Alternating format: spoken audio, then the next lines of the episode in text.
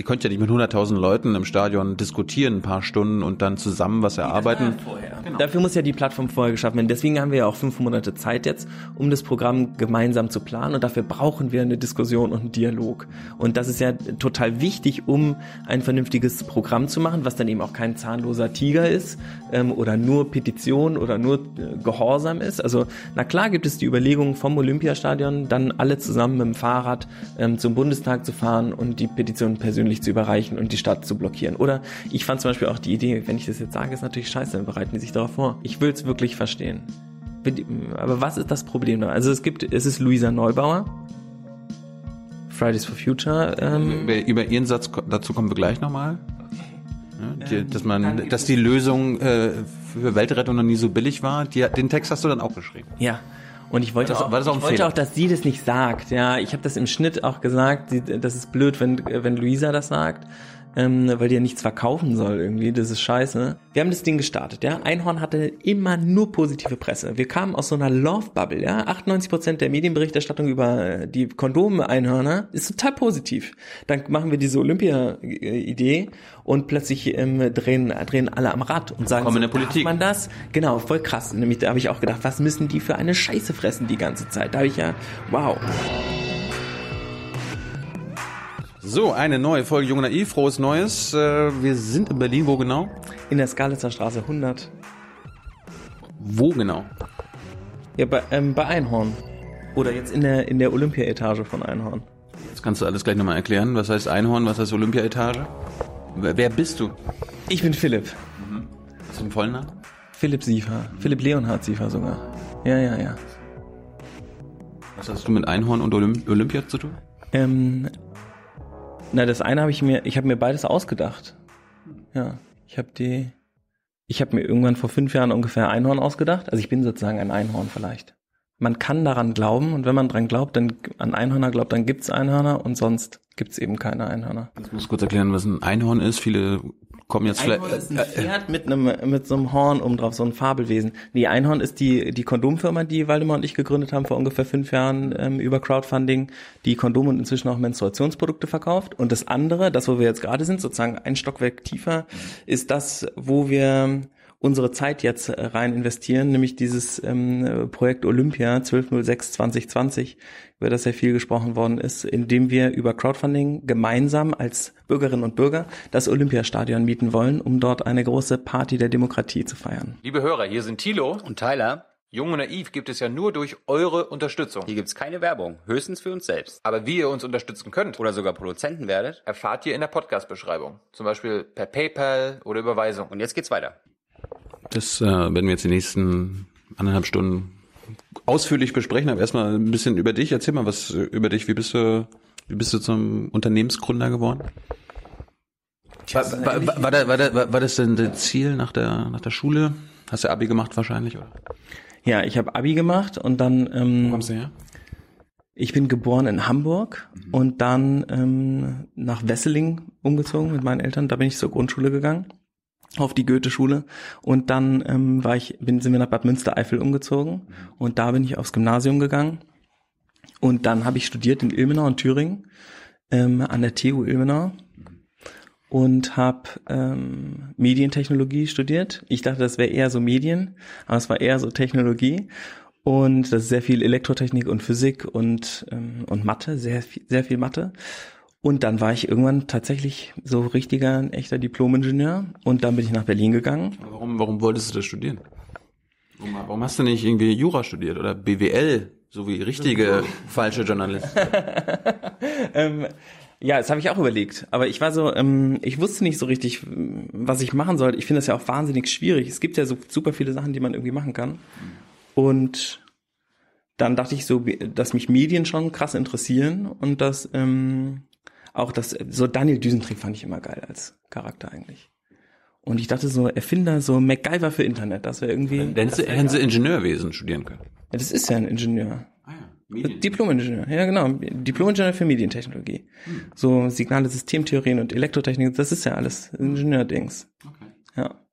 Und dann hast du zu Ende studiert und was war dann? Ich habe dann erst, ich habe dann während des Studiums eine Stickerei gegründet, weil ich wissen wollte, wie ein Unternehmen funktioniert. Und ich dachte so, Wie Spreadshirt war super erfolgreich. Du hast auch bei Spreadshirt gearbeitet, oder? Und ähm, dann Einen guten alten Studentenjobs. guten alten, war das ein, so ein Studentenjob oder ist das so ernsthaft Das betrieben? war alles, alles immer Studentenjob nebenbei, ja. Okay, alles. Bei mir nämlich auch. Also ich hab, war sozusagen Unternehmer als Studentennebenjob. Ich, ich hatte damals den, den, den Traum, auch ein Startup zu gründen und wollte dann in verschiedenen Startups mal reinschnuppern. Wolltest du das machen? Ja, weiß ich auch nicht mehr. Wirklich nicht? Doch. Ja, damals war ja so äh, reich und schön werden, ne? Ja, jetzt dann sind wir bei schön geblieben. Ähm, die, ähm, die, oder bist du jetzt reich geworden? Hm, Das überlasse ich anderen. Nee, auf keinen Fall. Aber die, ja, also irgendwie, ich dachte auch auf jeden Fall reich und schön werden und habe halt ähm, eine Stickerei gegründet. Ich weiß auch gar nicht, ob das, äh, die, der, das der logischste Schluss war, aber es ging, glaube ich, eher darum, so rauszukriegen, wie das geht. Also wie macht man eine Steuererklärung, wie macht man eine, was ist, wie geht das mit der Mehrwertsteuer, wie schreibt man eine Rechnung, was ist eine, wie macht man eine eigene Visitenkarte und so. Ich fand das irgendwie gut. Da wusste ich auch gar nicht, was äh, was VC-Geld ist oder diese ganze Startup-Szene, die, äh, also so Spreadshirt und sowas, kannte ich halt aus dem Internet, aber äh, sonst war mir überhaupt nicht klar, was hier in Berlin irgendwie abging. Ich war halt in Ilmenau. In Ilmenau, da ist der Himmelblau, da tanzt der Ziegenbock mit seiner Frau. Es gab halt die TU, 20.000 Einwohner, 8.000 Studentinnen, aber eher Studentinnen eigentlich, 8% Frauen, halt eine TU. Und so ähnlich wie die Gründerszene übrigens. Da sind, glaube ich, nur 4% Frauen. Das ist sexy. Und dann habe ich Stickvogel gegründet. Und da haben wir gestickt. Was so?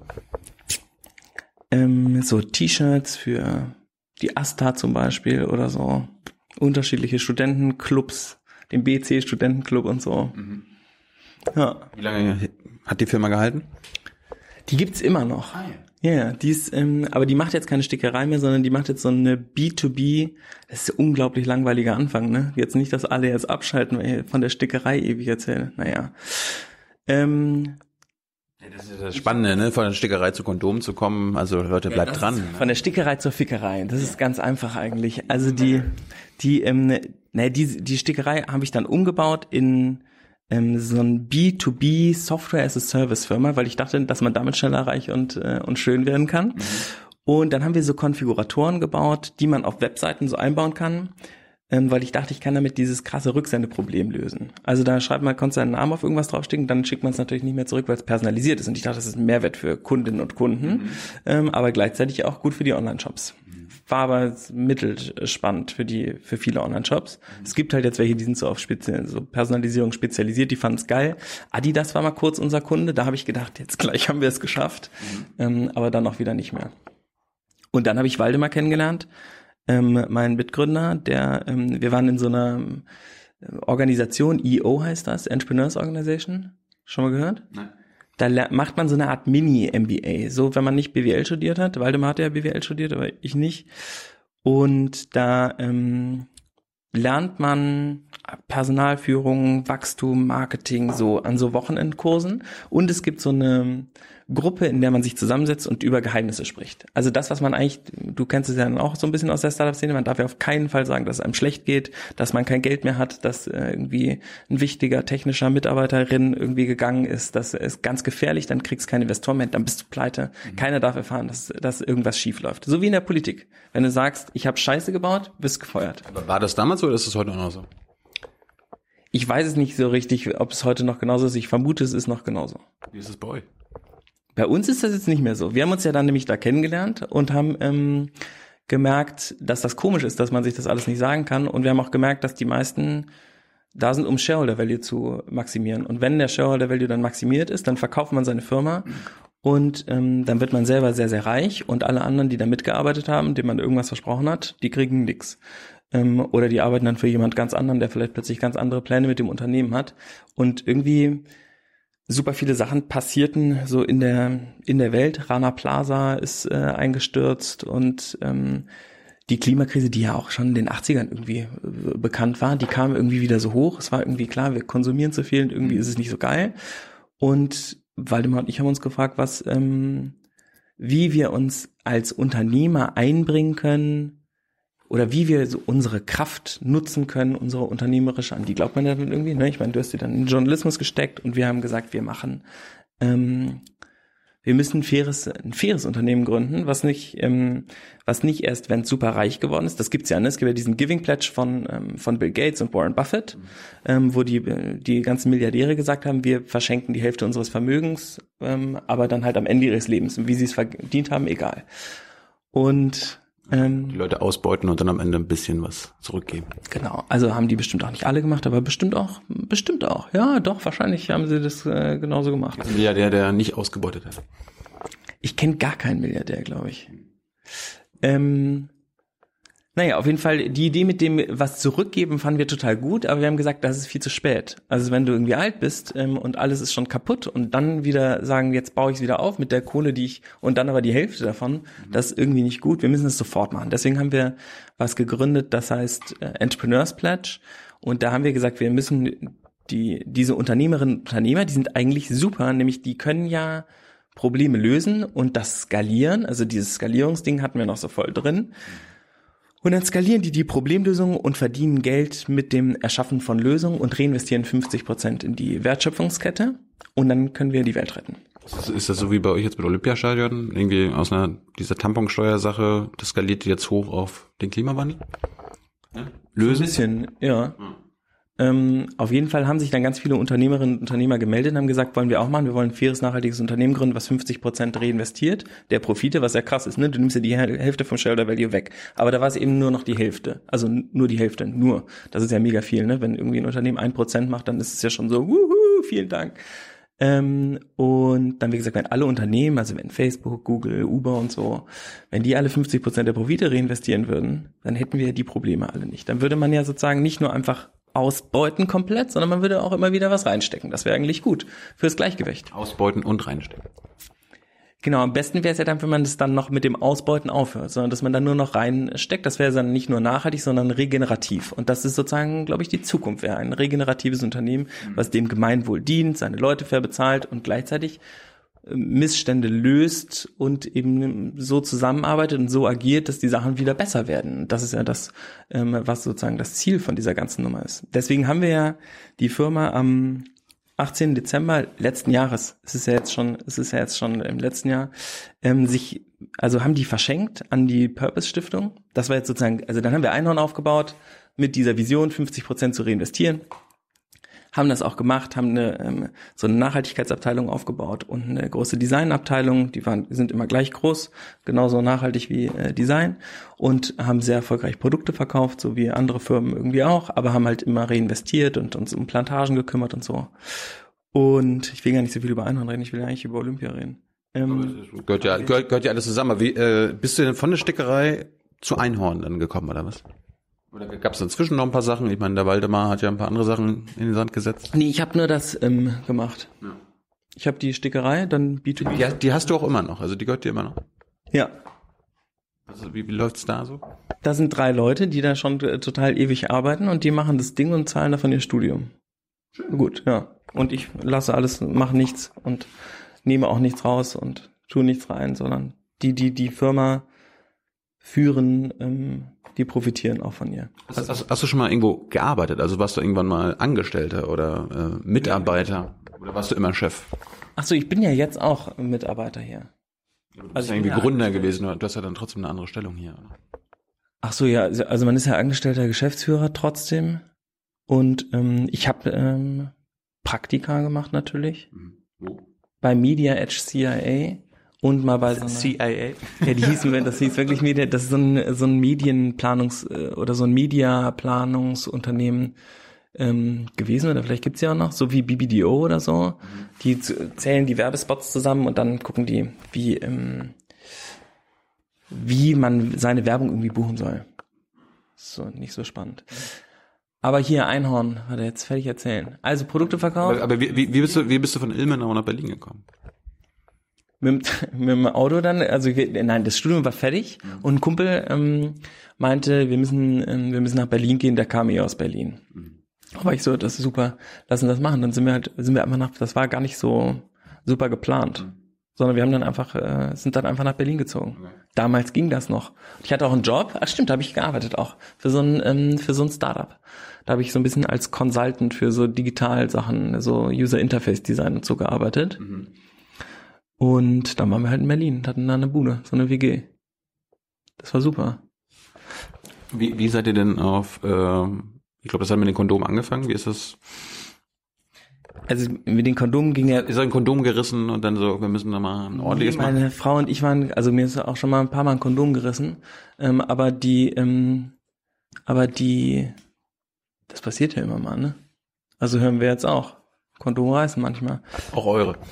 Alle Kondome reißen äh, manchmal. Ähm, wir standen so vom Kondomregal und haben gedacht, wie, ähm, wie komisch sieht es aus, das Kondomregal. Ähm, wieso alles so kleine Schachteln mit äh, kleinen Pimmeln drauf und ähm, oder so tanzenden Penissen oder so ganz medizinisch oder so Space Invader Grafiken. Und wir fanden irgendwie, dass das nicht mehr so so ganz zeitgemäß ist. Wir haben gedacht, es könnte ja irgendwie so ein Kondom für unsere Generation geben, ein nachhaltiges Kondom, vielleicht was an die Zukunft denkt, was nicht die ganze Zeit über nur über AIDS redet und über so viele Probleme redet und dass Sex gefährlich ist, so wie die die Aufklärungs die hier die ähm, die Aufklärungszentrale macht auch immer so Werbung, wo so immer so steht so juckt's im Schritt oder brennt's im Schritt oder so. Und Mach's wir mit. wollten ja genau, mach's unbedingt mit, also immer so bevormundende Werbung. Und wir haben gedacht, wir eigentlich ist Sex ja eine super gute Sache, ähm, die Spaß macht und wenn man auch noch so verantwortungsvoll ist, ein Kondom zu benutzen ähm, bei bei seinem äh, Tinder-Date oder wobei auch immer, dann ähm, ist es doch eigentlich cool. Und dann sollen wir die Leute eher dabei unterstützen, was was zu tun und das auch noch irgendwie ähm, so herstellen, dass es niemandem wehtut. Und dann fanden wir ganz spannend, dass Kondome halt so ein Produkt des täglichen Bedarfs sind. Das heißt, man produziert auch nichts zusätzlich. Also man verkauft nicht irgendeinen Scheiß, den eh niemand braucht, sondern man produziert was, was eh alle brauchen. Also, und da war so ein bisschen unser, unsere These war, Kondome sind ein Produkt, das alle hassen, was niemand kaufen will. Und äh, das ist sehr interessant. Dabei wollen alle Sex haben. Aber niemand will Kondome kaufen. Und niemand will auch Kondome benutzen. Aber alle wollen Sex haben. Wer, wer soll denn Kondome kaufen? Die Mann, der Mann oder die Frau? Also ich finde das eigentlich egal, wer das macht, aber wir dachten, dass Männer Kondome kaufen, als wir es gegründet haben. Und in Wirklichkeit ist es aber so, dass, ähm, dass es 50-50 ist im Durchschnitt. Und unsere Kondome werden zu 64 Prozent von Frauen gekauft. Ah, ja. Crazy, ne? Ich habe hab irgendwann so mal gelernt, der, der es braucht, soll es kaufen. Ja, aber ich meine, wer braucht's denn? Wir brauchen ja zwei. Und es sind ja manchmal auch zwei Männer, ähm, aber ähm, sowieso klar. da ist klar, da kauft's der Mann. Aber bei, ähm, wenn es Mann und Frau ist, dann brauchen sie auch beide. Habt ihr denn irgendwie da davor gestanden? Stimmt auch. Aber habt ihr denn so davor gestanden und euch gedacht so, äh, keine Ahnung, von Billy Boys und so weiter, die sind alle unfair äh, hergestellt? Also wie habt ihr das rausgefunden?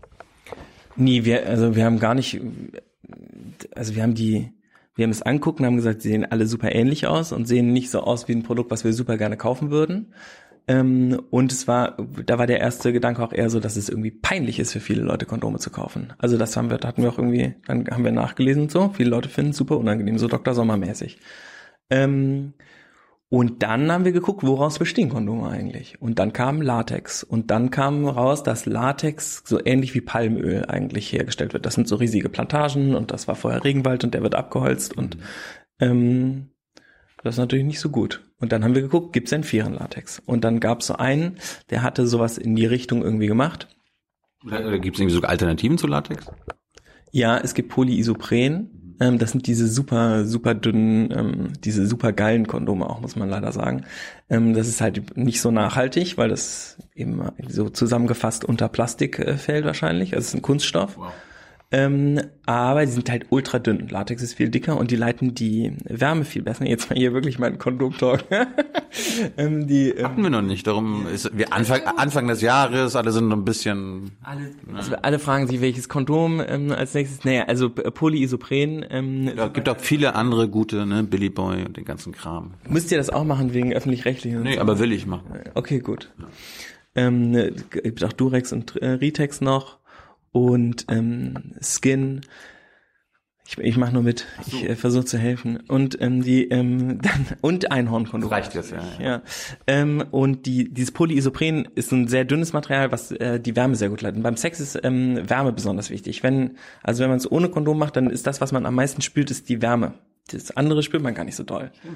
Und ähm, Deswegen ist es wichtig, dass das Material ganz schnell die Wärme leitet. Deswegen ist es auch gut, Gleitgel oder sowas zu benutzen, weil man dadurch äh, schneller die Verbindung äh, herstellt und dann wird die Wärme schneller übertragen. Und Polyisopren leitet eben die Wärme, weil es so dünn ist, besonders schnell durch und Latex ist eben nicht ganz so dünn ähm, und leitet deswegen die Wärme nicht so gut. Und deswegen äh, sind Latexkondome manchmal nicht so beliebt.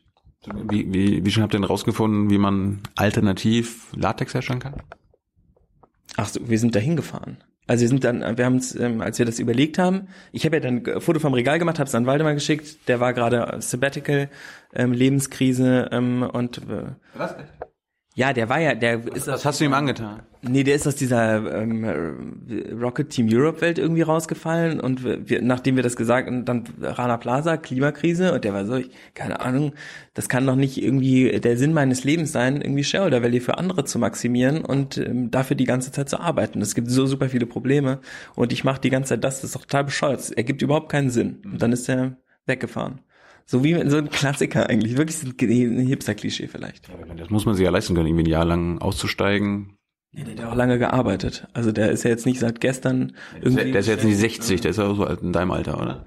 Ja, aber ich meine, jeder fährt ja irgendwann mal in Urlaub wahrscheinlich und hat dafür irgendwie was zur Seite gelegt. Also er hat jetzt auch zwar auch jetzt keinen äh, Ritz-Carlton-Trip, sondern der ist da halt gebackpackt. In Ja, der sagen, dass er ausgesorgt hat, weil er irgendwelche äh, seinen, seinen Share verkauft hat. nee, hat er nicht. Ähm, nee, hat er nicht. Ähm, Also ihr seid hingefahren und habt euch das mit der Latex angeguckt. Na, ich habe ihm das Foto geschickt von diesem Regal, habe geschrieben, guck mal, Kondome wären doch eine lustige Idee so für faires, nachhaltiges Produkt. Und dann ähm, hat er, er fand es nicht so gut. Ähm, und dann haben wir so weiter dran gearbeitet und dann kam er irgendwie wieder zurück und meinte so, doch, ehrlich gesagt, ist ganz geil, weil Kondome keine Retouren. Ähm, also voll das gute E-Commerce-Produkt, leicht, lässt sich gut verschicken und ähm, gute Marge. Also tolles Produkt, um irgendwie anzufangen. Warum, warum eine gute Marge? Weil Kondome ähm, super günstig sind in der Herstellung und teuer verkauft werden für das, was sie sind. Aber ihr, Also- könnt, ihr könntet ja auch quasi die super billig herstellen und dann noch super billig verkaufen. Wir stellen die halt ähm, nicht so super billig her, verkaufen sie zu dem Preis, zu dem es andere auch verkaufen und reinvestieren das Geld dann in gute Projekte. Das ist ja eigentlich ganz vernünftig. Also ist der Plan von ihm nicht aufgegangen, dass er das super günstig herstellt. Ach so, wir wollten das ja nie super günstig herstellen, wir wollten das ja immer fair und nachhaltig herstellen. Deswegen war ja sozusagen die Idee immer, ja, dann sind wir da halt dahin gefahren. Wir sind nach, äh, also wir haben dann, wir haben dann alle Kondomproduzenten angerufen, auch die, die wir eben da alle genannt haben, und haben gesagt, können wir nicht mit euch ein Kondom, wir würden gerne ein Kondom in der Chipstüte rausbringen, ein faires. Woher kommt neuer Latex? Und dann waren die so, ja, aus, vom LKW auf dem Hof. Und dann waren wir so, ja, aber woher kommt der LKW denn? Oder der Tank, der da auf dem LKW drauf ist? Das wussten wir nicht. Und dann haben wir, ähm, irgendwann haben alle gesagt, es gibt so, wenn ihr das machen wollt, das ist zwar eine Scheißidee, aber wenn ihr das machen wollt, es gibt so einen Typen in Malaysia, Klaus, Klaus Richter, ähm, und der macht immer so bescheuerte Sachen. Mit dem müsst ihr reden. Und dann hat Waldemar da angerufen und dann hat der, ähm, hat er uns eingeladen, hat er gesagt, kommt euch das angucken. Dann sind wir in die Kondomfabrik nach Malaysia gefahren und haben den gefragt, ob er, ob es denn auch eine Plantage gibt, irgendwie eine Latexplantage, die wir uns mal angucken können, wie das überhaupt aussieht. Also wie, das kommt ja von Bäumen, ne? So Latex, man, wenn man Kondome Kautschuk oder was? Ja, genau, Naturkautschuk, Latex. Und das ist so, erst hast du den Naturkautschuk dann wird das Latex so weiterverarbeitet, dass man daraus Sachen machen kann, zum Beispiel Autoreifen.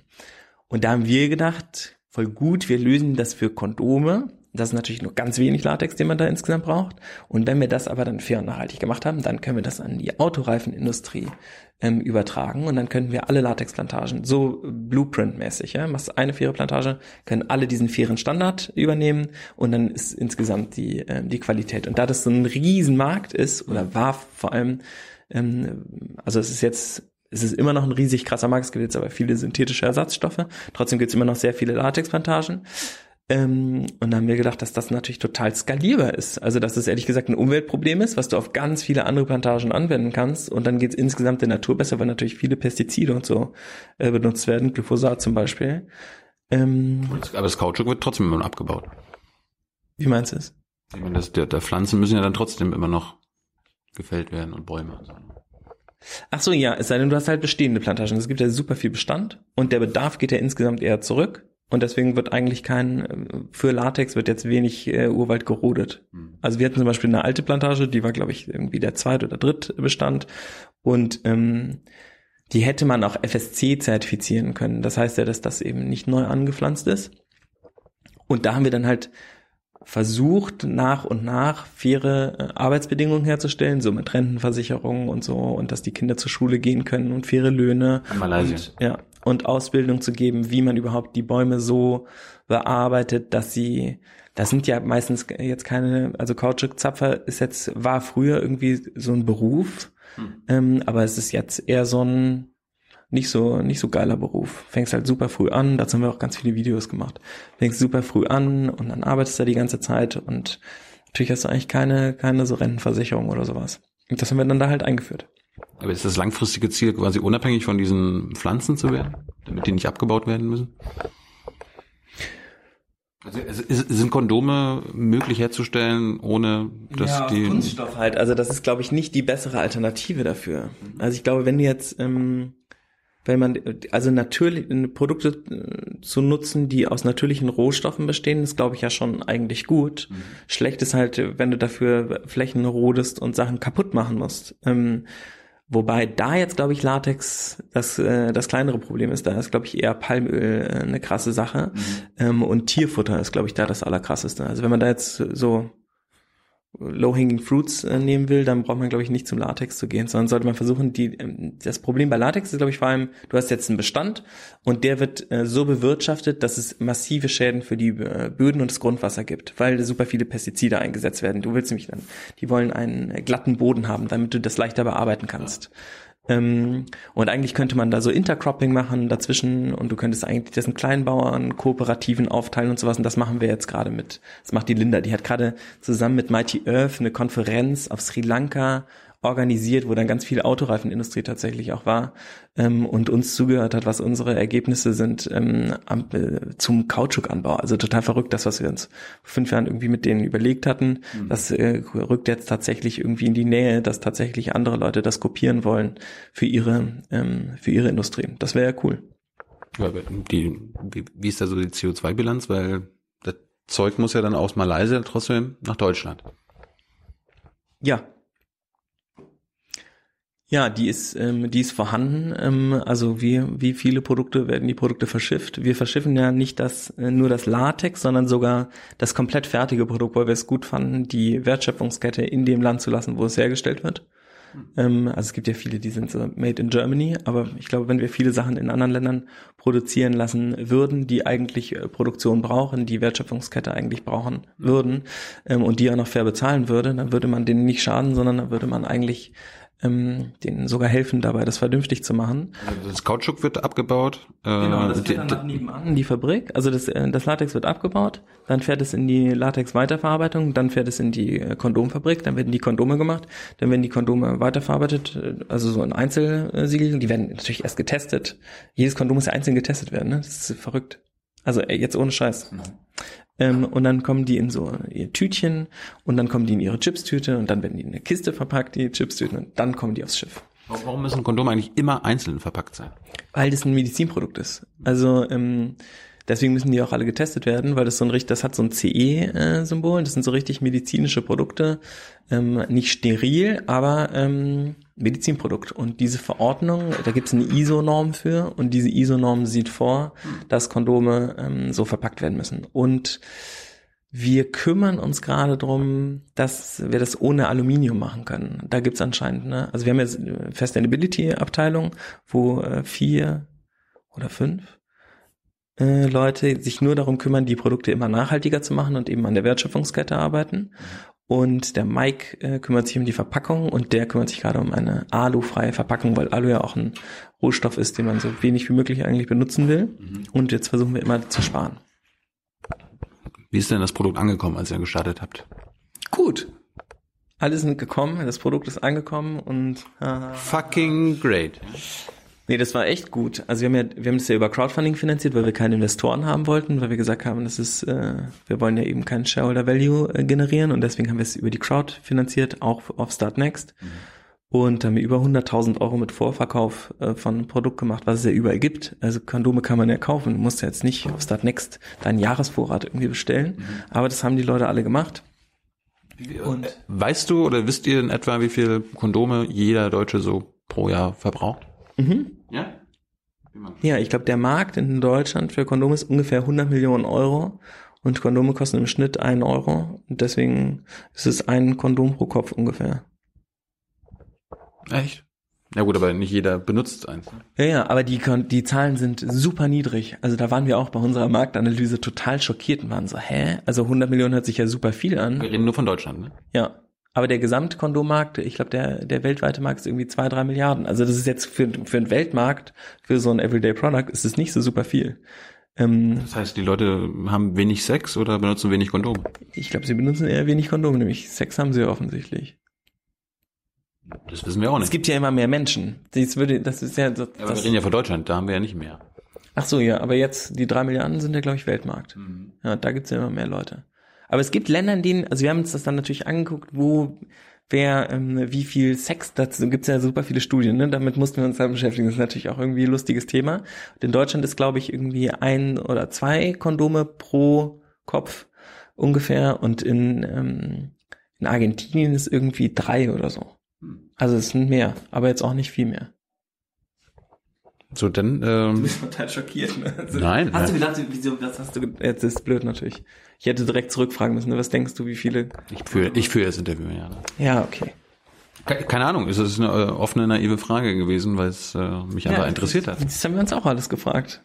Kann ich verstehen. Habt ihr irgendwelche Fehler gemacht in eurem Dasein bisher als Einhorn? Ja, natürlich, die ganze Zeit. Macht man so viele Fehler als Unternehmer?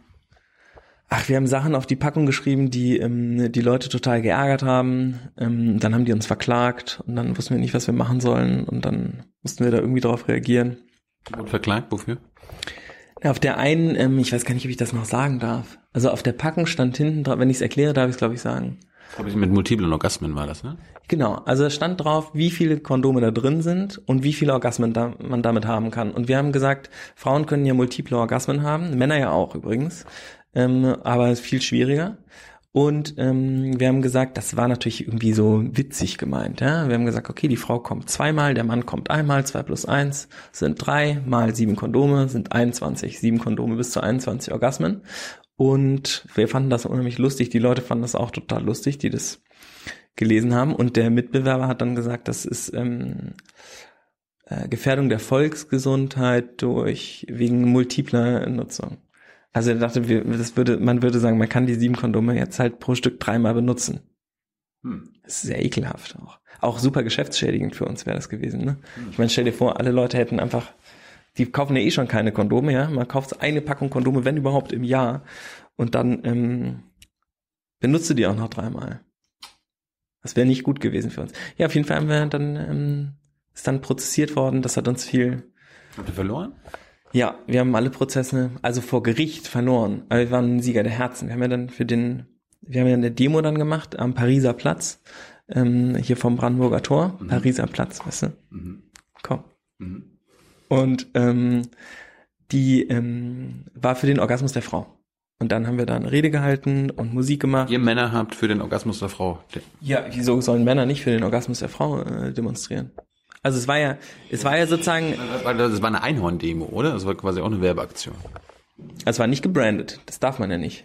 Demos dürfen ja keine Werbeveranstaltung sein. Wenn ihr beide irgendwie.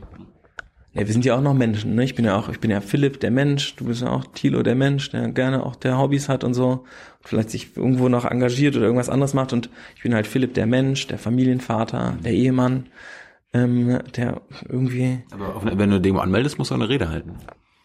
genau. Da hast du eine Rede gehalten. Ich nicht, Waldemar hat eine Rede, obwohl doch, wir haben zusammen eine Rede gehalten, ja. Ja, wir haben eine Rede gehalten. ein Vorbild der Rede gehabt? Ja, ja, wir haben die Rede von äh, Martin Luther King umgeschrieben.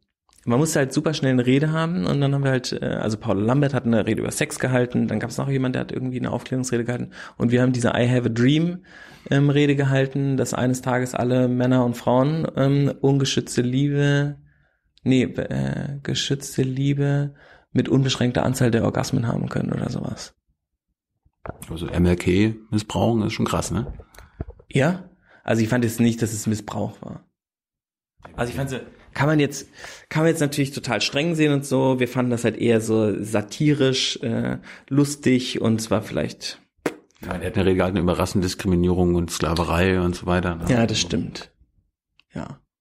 Vielleicht war das dann direkt der nächste Fehler, den wir gemacht haben. Hm. Was war, der, gro- was war der größte Fehler? Oder habt ihr Der größte Fehler, den wir jetzt als Einhorn bis jetzt gemacht haben? Weiß ich nicht. Hast du einen? Nee, weiß ich nicht. Nee, also, also wir machen ja andauernd Fehler, ne? Wir probieren immer irgendwelche Sachen aus und dann machen wir die und manchmal klappen halt Sachen, manchmal klappen jetzt Sachen jetzt nicht. Du musst wissen, wir, wir sind in Deutschland und deutsche Unternehmer, Deutsche machen ja kaum Fehler. Und wenn sie Fehler machen, wird ja nicht darüber geredet. Ne, wir, wir haben ein, wenn etwas gestartet wird, dann muss es schon perfekt sein. Darum über Fehler reden ist spannend. Ja. Ich will, ich will dich ja nicht vorführen, sondern einfach nur irgendwie, gibt ja auch junge Leute, die jetzt Anfang 20 sind, vielleicht gerade ähm, Medientechnologie studieren oder BWL, Ich mein, also, wollen von deinen Fehlern lernen. ja, also die, ähm, über Fehler nicht zu reden, ist, glaube ich, ja ein krasser Fehler. Aber ich glaube schon, dass du da ja irgendwie was ansprichst von der Fehlerkultur, ähm, die, die total problematisch ist, nämlich der Moment, in dem ja jemand, also wenn du das jetzt über Deutschland sagst, ich habe schon das Gefühl, dass wenn du in Deutschland einen Fehler dann zugibst, als Unternehmer oder als Vorstand oder auch als Politikerin, ähm, ja, dann musst du gehen. Also das ist ja die Konsequenz. Ne? Du tust irgendwas, was nicht okay ist, Dann dann willst du es nicht. Äh, Deswegen darf man es eigentlich nie zugeben, nämlich wenn man es zugibt, dann, aber das heißt ja auch, dass wir aus den Fehlern nicht lernen können, dass wir auch nichts besser machen können. Ähm, und deswegen, wir machen andauernd natürlich irgendwelche Fehler. Ähm, Was war deine letzte?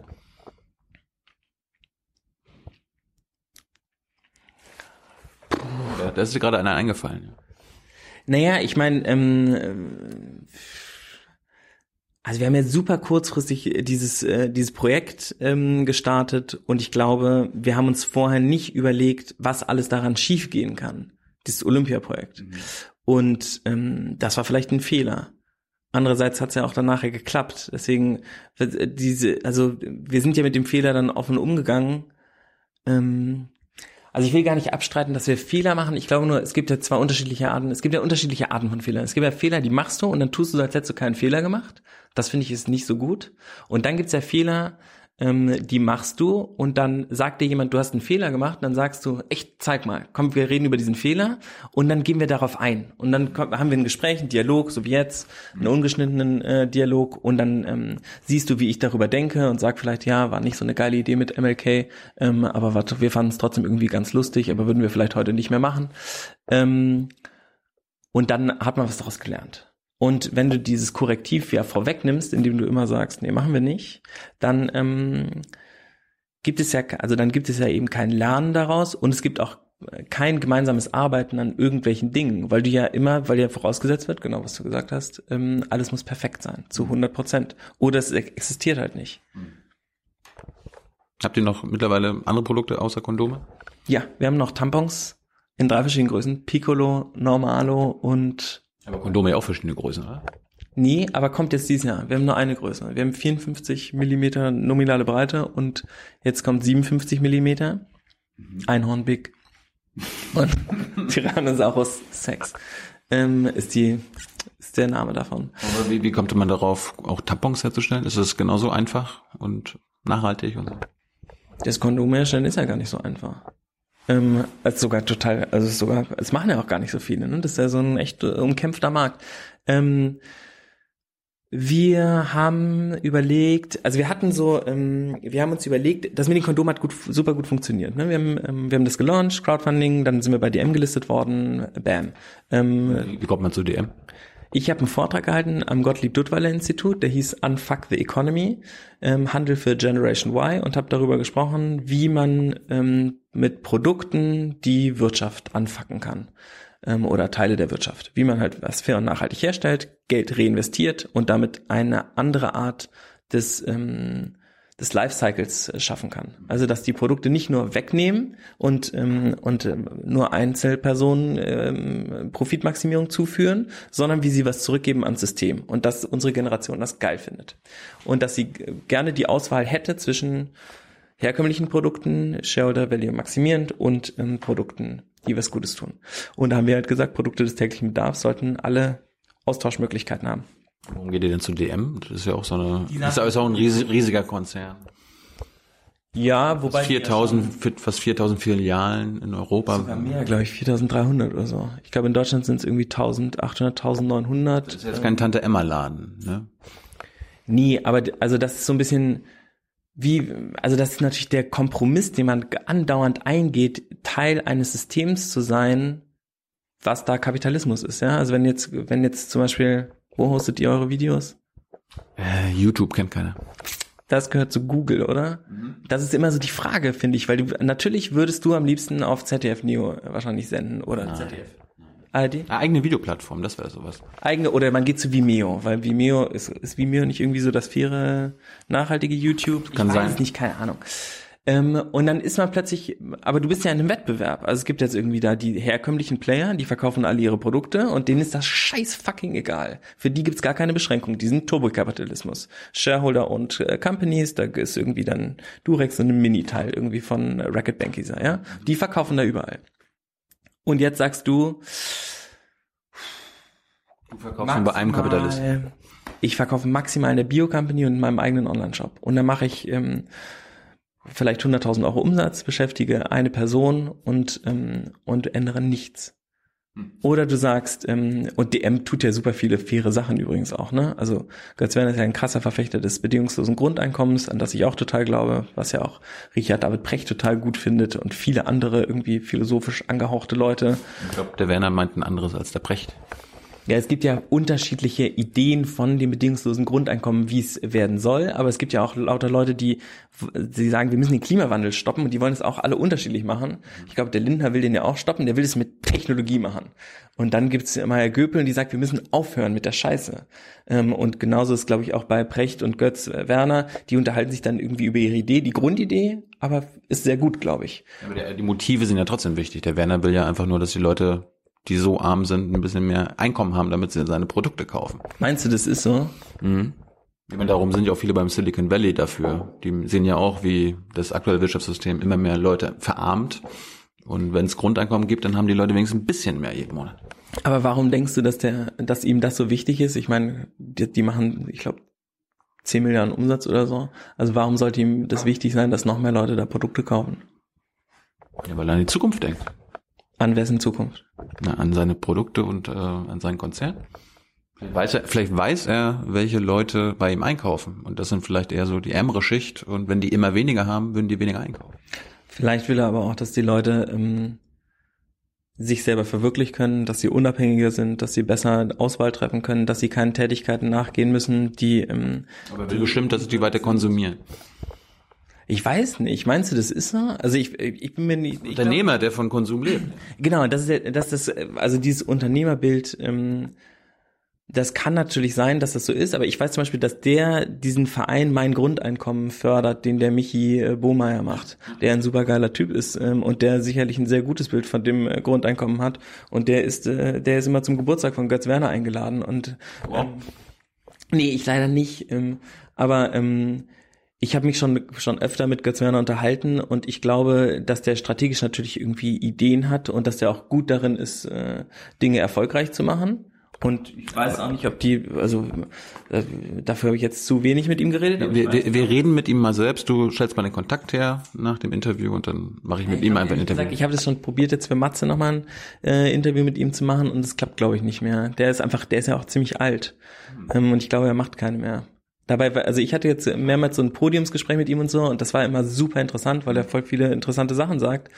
Ähm, aber also ich habe ihn zum Beispiel gefragt, warum denken Sie, dass der einzige Mensch, auch den ich glaube ich sieze, ähm, warum denken Sie, dass die Leute ähm, glauben, dass wenn man ein bedingungsloses Grundeinkommen, das waren eher so meine Fragen an ihn. Ich habe ihn gar nicht gefragt, machst du das nur, um deine Kohle zu vermehren? Warum denken Sie, dass ähm, Leute, die ein bedingungsloses Grundeinkommen, also es gibt ja Leute, die sagen, wenn man das auszahlt, das bedingungslose Grundeinkommen, dann gehen die Leute nicht mehr arbeiten. Das ist ja das, was eigentlich so die harten Kritiker antworten. Ne?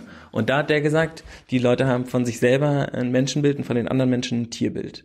Ähm, die denken nämlich, dass sie selber natürlich, wei- also wenn du jemanden fragst, würdest, würdest du machen mit Bedingungen, ja, ich will natürlich weiterarbeiten. Und was machen die anderen Leute? Die machen nichts mehr, die sind halt alle faul. Und das, die Betrachtungsweise habe ich immer geguckt. Ich habe gar nicht darüber nachgedacht, was vielleicht ähm, dumm und naiv von mir war, ähm, zu, zu über nicht zu also zu überlegen, der macht es vielleicht nur, damit die Leute die Produkte kaufen, weil die kaufen ja dann auch nicht mehr Produkte, nur weil sie ein Grundeinkommen haben. Also ich glaube nicht, dass das sein. Meinst du, dass es seinen Umsatz verbessern würde, nur weil die Leute 1000 Euro im Monat haben? Das weiß ich gar nicht, aber es gibt einfach unterschiedliche Modelle von Grundeinkommen und unterschiedliche Motive der Unterstützer. Das wollte ich jetzt, das, das war jetzt einfach nur mein Punkt. Okay, Aber ich frage mich sozusagen, also man kann natürlich jetzt ähm, sagen, äh, der böse Unternehmer Götz Werner hat, ähm, der ist profitmaximierend unterwegs. Was er ist. Ja, wobei der ja keine Profite macht, sondern er tatsächlich alles wieder in das Unternehmen steht, um diesen äh, Niedrigpreis irgendwie halten zu können. Ich will jetzt auch kein DM-Advokat irgendwie äh, sein. Ich finde, sind wir wieder beim Thema Ausbeutung, aber ich finde viele Sachen, die die machen, gut ähm, und ähm, und glaube, dass sie äh, sich auf einem guten Kurs irgendwie befinden und wir arbeiten äh, gut mit denen zusammen ähm, und ähm, ich glaube, dass er die, ich glaube, dass seine Motive für das Grundeinkommen redlich sind. Wir wollen noch gar nicht drüber reden. Ich wollte eher so darauf hinaus, der hat ja trotzdem ein Unternehmen und der führt wahrscheinlich ein Unternehmen anders als ihr. Erzähl doch noch mal ganz kurz, erzähl doch mal ganz kurz, wie, wie euer Unternehmen funktioniert, wie das organisiert ist. Ähm, also das Unternehmen ist, vielleicht ist das, also wir haben ja immer, wir haben ja angefangen mit 50 Prozent Reinvest und dann haben wir irgendwann gesagt, wir können ja eigentlich auch noch mehr Sachen machen. Also wir könnten den Leuten ja mehr Verantwortung geben im, im Unternehmen. Die sollten eigentlich alle die gleichen Freiheiten haben wie Waldemar und ich. Also sich eigentlich benehmen wie Gründer, ähm, Rinnen. Und dann, wir hatten so ein Team auf Seite, da sind wir irgendwie äh, weggefahren, haben drei Tage nur darüber geredet, was wir jetzt mit der Firma machen wollen. Also wie wollen wir zusammen diese Firma gestalten? Da waren wir, glaube ich, irgendwie so acht Leute. Ähm, und dann haben wir gesagt, es wäre cool, wenn es ähm, also freien Urlaub gäbe, dass man so viel Urlaub nehmen kann, wie man will, dass man darüber frei verfügen kann, dass man, wenn man keine Lust hat, zur Arbeit zu kommen, dass man dann nicht zu kommen braucht. Es gibt ja manchmal so Tage, da hat man irgendwie einen Kater oder keinen Bock und dann braucht man nicht zu kommen. Ähm, dann wäre es gut, wenn man machen könnte, was man wollte, also eigene Projekte ähm, treiben und es wäre gut, wenn man sein Gehalt selber bestimmen könnte. Und dann haben wir selbstbestimmte Gehälter angefangen, also haben alle ihr Gehalt auf die Tafel geschrieben. Also erst wurde anonym abgestimmt, ist das okay, das transparent zu machen. Dann wurde ähm, äh, abgestimmt, ob man, äh, ob es okay ist, seine Erhöhung zu fordern. Dann äh, haben es war alles einstimmig und dann haben alle ihr Gehalt an die Tafel geschrieben und alle geschrieben, wie viel sie mehr wollen. Dann haben wir einstimmig beschlossen, dass alle ihre Gehaltserhöhung kriegen und dann waren die Gehälter selbstbestimmt. Doppelt so viel, doppelt so viel, doppelt so viel. Ja, machen die Leute ja gar nicht. Also wenn die, wenn du Warum machen sie das? das sind ja auch alles Menschen, die ja irgendwie auch äh, Sachen machen. Also ich glaube, wenn man äh, Mitarbeiter wie erwachsene Menschen behandelt, dann benehmen die sich halt auch so. Also das ist ja total komisch, dass wir in unserer in unserem System so total entmündigt werden. Wir stellen irgendwie Leute ein, da müssen die was Bestimmtes machen, dann kriegen die jemanden hingesetzt, der ihnen sagt, was sie tun sollen, so wie in der Schule. In der Schule darfst du ja auch nicht machen, was du willst, sondern du lernst genau das, was alle anderen lernen und dann lernst du repetitiv irgendwas auswendig und dann kriegst du dafür eine Zensur, also ein Gehalt Äh, und wenn du eine gute Zensur hast, bist du ein guter und wenn du eine schlechte Zensur hast, bist du faul.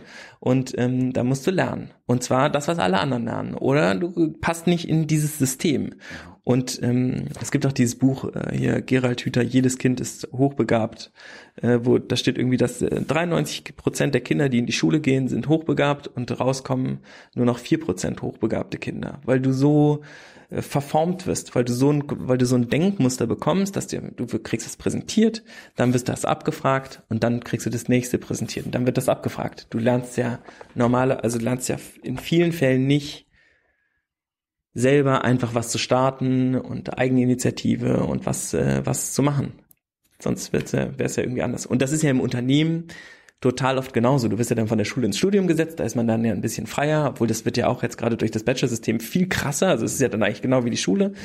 Ähm, und dann fängt man so schnell wie möglich an zu arbeiten. Und da ist man dann wieder Befehlsempfängerin. Und hier gibt es keine Befehlsempfänger und Die, Befehlshaber. also es gibt natürlich trotzdem noch irgendwie, äh, wir haben jetzt flache Hierarchien und so, aber natürlich gibt es trotzdem noch, äh, es gibt noch einen Chef. Ja, wir sind halt eingetragene Geschäftsführer. Das heißt, wir könnten theoretisch, aber wir haben so ein Papier unterschrieben, da steht drauf, wir sind nicht mehr weisungsbefugt und das Team ist nicht mehr weisungsgebunden. Und das kriegen auch alle andauernd gesagt. Trotzdem, wenn ich mich natürlich auf den Tisch stelle und sage, Leute, ich bin mega unzufrieden, dann hat es natürlich irgendwie eine Wirkung äh, auf die Leute. Aber ich mache ja ganz viele Coachings, dass ich das nicht mehr machen muss, sondern dass ich ja so ein bisschen mache, was, worauf ich Bock habe. Und wenn dann jemand da mitmachen möchte, dann kann man das machen. Und dann machen die da mit, weil die das vielleicht spannend finden, was ich da gerade mache oder eben auch nicht. Ähm, aber man muss nicht, ähm, man muss keine, also du kannst auch sagen, nee, das möchte ich nicht machen. Die ganze Zeit. Und die Leute lernen auch das zu machen. Das ist ja dieses gewaltfreie Kommunikation. Ich, ich kann bei euch angestellt sein. Ich kann so hier flache Hierarchien. Ich muss denen nicht folgen. Wann, wann kommt dann der Zeitpunkt, wenn ihr oder du sagst, ja, dann musst du jetzt gehen? Weil ich kann jetzt nicht einfach drei Monate rumsitzen und sagen, ich will einfach nichts machen, Philipp. Würdest du das machen? Könnte ja Du sein. dich, du bewirbst dich jetzt bei uns? Wa- Weil ich einen geilen Job sehe, ich muss da nichts machen, bekomme schön Kohle. Beschreibung ist irgendwie jetzt, wir, ähm, wir sucht was, aber- Videojournalisten, der eine Talkshow macht über ein Projekt im Stadion, das moderiert. Wir suchen einen Moderator für das Olympiastadion-Event, um da vorne eine Talkshow zu machen.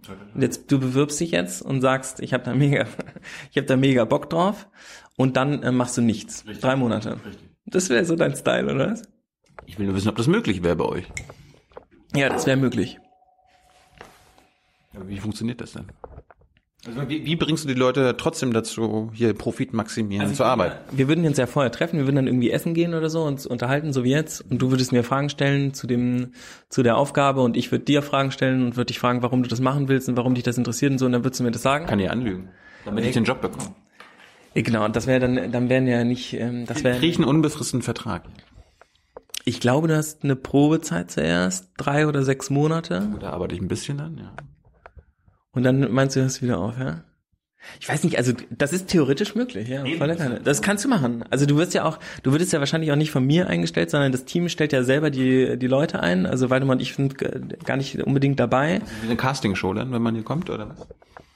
Nee, ähm, also weiß ich nicht. Du meinst jetzt die, das Team, also äh, mache ich dann quasi ein Forschungsgespräch vor den Leuten, oder? Ach so, nee, nee, nein. Ähm, ach so, das meinst du mit Castingshow. Nee, ähm, also zum Beispiel sucht Fair Sustainability, sucht eine Position für fairen Latexanbau oder für Baumwolle oder für Value Chain Management oder sowas.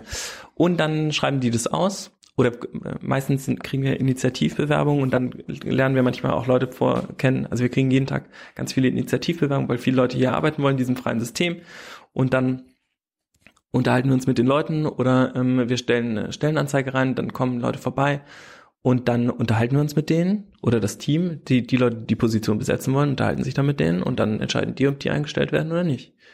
Und wenn die dann, ähm, wenn es überhaupt nicht funktioniert, die Zusammenarbeit, dann sagen die auch, ich glaube, es funktioniert nicht so gut. Und dann muss man sich überlegen, was man zusammen will. Und wenn, wenn die, wenn man äh, ja nichts machen will, dann hast du auch, glaube ich, dann keinen Job. Wie, wie groß ist denn das Team hier? Drei, ich glaube, es sind 23 oder 25. Irgendwie, ich glaube, es sind jetzt welche eingestellt worden über, also ich glaube, jetzt fangen welche an im, äh, im Januar. Ich habe letztens mit Hans-Werner Sinn gesprochen, der findet jetzt, also der, der ist dagegen, dass es irgendwie so ein, keine Ahnung, ich nenne es jetzt mal Maximallohn gibt im Sinne von, der Chef darf nicht das 50-fache des normalen Angestellten verdienen. Wie ist das bei euch? Habt ihr da Regeln? Der Chef darf nie, also er will, dass der Maximallohn sozusagen nach oben offen ist. Ich hätte, ich hätte es vorgeschlagen, man könnte ja sagen, okay, der Chef darf maximal das Zehnfache des unteren Mitarbeiters. Das Dreifache. Ja. Das heißt, du verdienst eine Menge, weil die anderen auch eine Menge verdienen, oder? Ich Ist, ist das transparent, wie, wie, wie viel ihr verdient hier? Ja, ähm, also für intern ist es transparent, es gibt eine Liste, aber wir haben es auch schon in Interviews gesagt, glaube ich. Was verdienst du denn? Also ich verdiene ähm, 5000 Euro, Brutto. nee, ich glaube netto ist das und ich muss davon aber Krankenversicherung selber bezahlen und ich muss meine Rentenversicherung selber bezahlen, weil du ja, weil wir nicht rentenversichert sind über die Firma. Ähm, das heißt, es ist dann weniger. Ähm, Da sind auch schon deine ganzen Vorträge und so weiter drin. Ach so, das Geld kriege ich ja nicht. Die, ähm, also wir haben sofort, als wir ange wir halten ja Vorträge und kriegen da so fünf bis zehntausend Euro inzwischen für für so eine Stunde Vortrag. Ähm, und das Geld geht in so eine separate Teamkasse, wo das Team Fortbildung für sich selber buchen kann oder wo sie sagen können, wir wollen jetzt einen geilen Ausflug machen oder sowas. Und das Team hält ja auch selber Vorträge, die kriegen ja auch zwei, dreitausend Euro für einen Vortrag. Und ähm, was ja voll cool ist, weil die, weil da viele Leute sind, die jetzt irgendwie Online-Marketing machen oder Sustainability und so, und die werden dann eingeladen, werden dafür bezahlt. Aber wer, wer, wer, wer zahlt so viel Geld? Äh, Firmen und äh, und Unternehmen und ähm, und vor allem so Events. Also weiß ich nicht, wenn die Zeit oder so ein Event macht zum Beispiel die äh, die Zeitung und dann suchen die äh, Speaker für das Event, dann äh, kriegen die Leute ja alle Geld dafür, dass sie dann einen Vortrag halten. Die meisten oder viele. Die, die danach fragen. Wenn man nicht fragt, kriegt man auch keins. Und wir haben halt irgendwann ge- äh, gemerkt, dass wir sehr, sehr viele Anfragen hatten. Dann haben wir das halt, ähm, haben wir die gemerkt, dass die Nachfrage sehr hoch ist und haben die dann über Geld beschränkt. Und jetzt ähm, ist die Nachfrage immer noch hoch, aber viele Leute sagen dann halt so, Gott, das können wir uns nicht leisten. Und da machen wir natürlich auch Ausnahmen für äh, Leute, wo wir denken, das ist jetzt super wichtig, da ähm, kostenlos irgendwas zu machen. Aber ähm, dieses Geld geht in so eine Teamkasse und die Leute geben das dann aus für zum Beispiel ähm, Coaching oder Vortragstraining oder ähm, Psychotherapie oder Massage oder Also sowas. wir auszahlen lassen? Nee, kannst du nicht, weil das ähm, ja wieder Geld wäre. Und das ist ja so ein bisschen komisch in unserem System, dass irgendwie Wertschätzung und Geld so eng miteinander verbunden sind. Aber meine Miete hat sich erhöht. Achso, ja, dafür könntest du Geld kriegen. Wirklich? Ja, das kannst du beim Gehaltsrat äh, beantragen. Kannst sagen, auch wenn du irgendwie ein Kind äh, kriegen würdest oder wenn du einen Hund hättest und der Hund ist krank oder du bist umgezogen und du brauchst eine Bahnkarte oder sowas, dann kannst du das beantragen. Habt ihr denn die, die bestbezahltesten Putzkräfte der Stadt? Das weiß ich ehrlich gesagt nicht, weil ich mich darum nicht kümmere. Aber Die gehören auch zur Firma, also sind auch Teil der Mitarbeiter. nee, ich glaube nicht. Die, die Leute in Malaysia. Die sind auch nicht Teil der Firma, nee. Warum nicht? Weiß ich nicht. Also das Sustainability Team wird sich sicherlich was dabei gedacht haben, dass sie nicht festangestellt sind bei uns, sondern also wir sind ja auch jetzt eine Firma, die in Deutschland ist und hier ihre Mitarbeiterinnen beschäftigt. Aber, aber hier im Büro, das muss ja auch sauber gemacht werden. Das müssen ja dann auch Putzkräfte, die sollten ja dann wahrscheinlich auch zum Team gehören, oder? Ich weiß nicht. Ist das so, dass das, also ich kenne diese Regel nicht, dass das, ähm, ist es so, dass wenn du, Ja, aber das, das wäre das wär ja fair. Die anderen Firmen machen das natürlich und beuten dann die Putzkräfte aus, indem quasi. Wir haben ja keine, kein Büro, das heißt, wir brauchen keine Putzkräfte. Ich putz selber. Ich, ja, aber so, so läuft's ja quasi. Es gibt Putzfirmen, die dann den niedrigsten Preis anbieten und dann meistens eher ausländischstämmige Leute putzen dann hier und die werden dadurch ausgebeutet.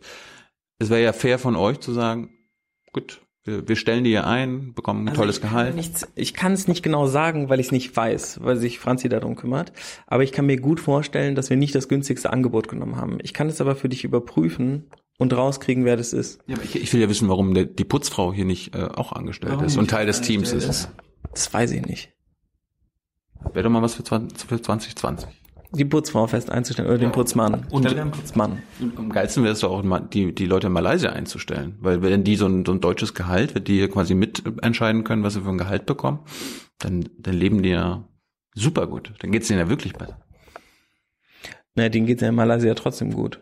Also dir geht's ja nicht nur gut, weil du ein deutsches Noch besser. Gehalt. Aber wenn sie ein deutsches Gehalt findest, du, bekommen, da- findest du das, findest du das gut? Ja, aber das wäre das wäre demokratisch. Ich meine, alle, die zu eurem Unternehmen gehören, und das ist ja, das ist ja quasi auch die Putzfrau und die Hersteller der, der Sachen. Aber findest du, dass wir eine globale Demokratie haben? Nein, aber das könntet ihr ja quasi vorleben. Ja, also ich nehme es mit auf. Also Das ist ja quasi diese kleine Gruppe hier in Berlin demokratisch organisiert, aber der Rest, auch dazu gehört Putzfrau und äh, die Produzenten von eurem Zeug, die sind dann, Ja, genau, die sind so ein bisschen außen vor. die werden ein bisschen besser bezahlt und denen geht's ein bisschen besser, aber so die Vorteile, die ihr habt, Schwierig, ja. warum, warum nennt ihr euch, warum nennt ihr euch Self-Owned Company? Was heißt das? Das heißt, dass die Firma äh, sich selber gehört. Also es gibt so eine. Ähm, Das musst du erklären. Das kennen unsere das Zuschauer. ich. Ähm, also es gibt so ein, ähm, also wir haben ja erst die Profite reinvestiert und dann haben wir auch immer gesagt, wir verkaufen die Firma nicht und wir wollen Shareholder Value zerstören und so. Und ähm, dann kam der, es gibt einen Typen, der ist wahnsinnig klug, Armin Steuernagel, der hat die Purpose Stiftung gegründet. Das ist, oder jetzt, die heißt Stiftung Verantwortungseigentum. Und die, ähm, die machen sowas ähnliches wie wie eine Stiftung zu gründen, aber Stiftung zu gründen ist sehr, sehr teuer. Und ähm, das, was der Armin machen will, ist, dass es eine neue Rechtsform gibt. Also dass es nicht nur die GmbH gibt, sondern dass es auch die PMBH gibt, die Purpose mit beschränkter Haftung. Und das ist, die GmbH ist ja, die gehört ja äh, Inhabern und dann die haben Stimmrechte und die Stimmrechte sind an die Eignerschaft gebunden. Und wenn du deine Anteile verkaufst, verkaufst du auch gleichzeitig deine Stimmrechte. Und mit dieser sich selbst gehörenden Firma haben wir den Eigentum, das Eigentum von den Stimmrechten getrennt und haben unsere Firmenanteile in eine Stiftung überführt, in diese Purpose Stiftung, also die gehört auch nicht uns die Stiftung, wie das übliche, so ist es ja normalerweise, gibt es ja so Eigentümerstiftungen, dann tut man seine Sachen da in die Stiftung und dann Bill Gates mäßig. zum Beispiel. Und ähm, wie uns gehört diese Stiftung nicht und diese Stiftung hält die äh, Anteile an der Firma. Wem gehört denn die Stiftung? Die gehört diesem äh, Vorstand von der Stiftung, also diesem äh, Purpose-Vorstand. Das kann man nachgucken auf der Webseite. Der wird auch demokratisch gewählt dann? Ich glaube schon, ja. Ich glaube, der besteht aus Leuten, die so ein Purpose-Unternehmen haben und so ein paar Unabhängigen. Und die haben so ein, ähm, die haben ein Vetorecht, wenn es um den Verkauf von Anteilen geht oder um, ähm, um die Ausstellung von Gewinne. Das heißt, wenn Einhorn, also eigentlich haben wir die Firma ja gegründet und haben gedacht, irgendwann können wir die mal verkaufen und dann ähm, machen wir einen Exit. Das war ja so, das ist ja immer die Überlegung bei Unternehmen. Und bei Einhorn wollten wir es halt nicht machen, aber wir haben es immer nur versprochen. Also es war sozusagen, wir hätten es trotzdem machen können. Uns gehören ja die Anteile oder gehörten. Und wir haben jetzt gerade diese, Willst nicht reich werden? na jetzt nicht mehr. Das haben wir uns ja jetzt. Äh, du schon bist oder willst es nicht? Ich glaube nicht, dass das das Ziel ist. Also ich bin's nicht. Ähm, also ich hätte es jetzt sein können, weil wir, weil die Firma ja durchaus was wert ist. Wir machen dieses Jahr oder wir haben letztes Jahr jetzt über sechs Millionen Umsatz gemacht. Das ist ja schon irgendwie was. Und dieses Jahr auch profitabel die Firma. Und uns gehörten ja 100 Prozent der Anteile. Und jetzt gehören uns eben die Anteile nicht mehr, sondern die sind jetzt in dieser Purpose Foundation. Uns gehören jetzt nur noch die Stimmrechte. Und die Stimmrechte, ach genau, darauf gibt's auch noch ein Veto, dass du Stimmrechte aus der Firma mitnimmst. Also wenn ich jetzt kündige als Geschäftsführer oder gekündigt werde, dann verbleiben meine Stimmrechte in der Firma und gehören den Mitarbeiterinnen. Deswegen ist es sich selbst gehörende Firma. Das heißt, Aber warum, warum hast du das gemacht? Warum gehst du das Risiko ein, dass die Firma, die du gegründet hast, könnte jetzt entscheiden, demokratisch, Philipp muss raus. Ja, das wäre dann richtig, oder? Also ich meine, wenn, wenn, also das, was, glaube ich, was das Problem in unserer Wirtschaft ja ist, das, was du zum Beispiel gerade eingebracht hast, warum sind die Leute alle nicht eingestellt, ja? Das ist ja im Moment meine Verantwortung, dass das so ist. Ne? Ich bin Geschäftsführer, ich könnte das entscheiden, dass es passiert oder nicht passiert. Denke ich darüber viel nach? Nee. Wenn du das jetzt nicht angesprochen hättest, da habe ich bestimmt zwei Jahre nicht mehr drüber nachgedacht. Dann hätte ich da gar nicht drüber nachgedacht. Wer könnte darüber nachdenken? Jemand, der bei Einhorn arbeitet, in Kontakt mit den Leuten ist. Die würden ja darüber nachdenken. Haben die im Moment ein Stimmrecht? Nee. Haben die bei VW ein Stimmrecht oder so? Nee, haben die alle nicht, sondern nur der Vorstand, der damit nicht in Kontakt ist. Das heißt, um die Wertschöpfungskette zu anfacken, musst du ja den Leuten Macht geben, die an der Wertschöpfungskette auch sitzen. Zum Beispiel auch den Bauern in Malaysia.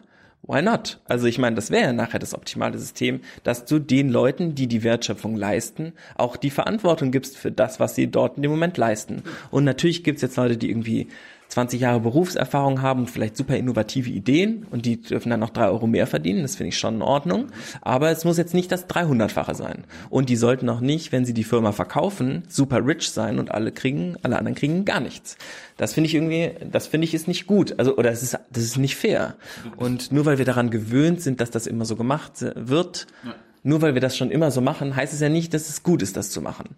Und ähm, Ecosia hat das gerade gemacht und wir haben mit dem Armin super lange geredet darüber, wie man das machen kann und dann haben wir das halt gemacht, weil wir es ja auch versprochen haben. Also es wäre irgendwie dann auch witzig gewesen, wenn wir gesagt hätten, so wir wollen, ähm, äh, wir werden die Firma nie verkaufen und wir werden auch nie Profite an uns ausschütten. Am Anfang wollten wir noch, haben wir gesagt 50 Prozent und wollten ja, haben theoretisch gedacht, dann können 50 Prozent der Profite können wir dann immer noch behalten.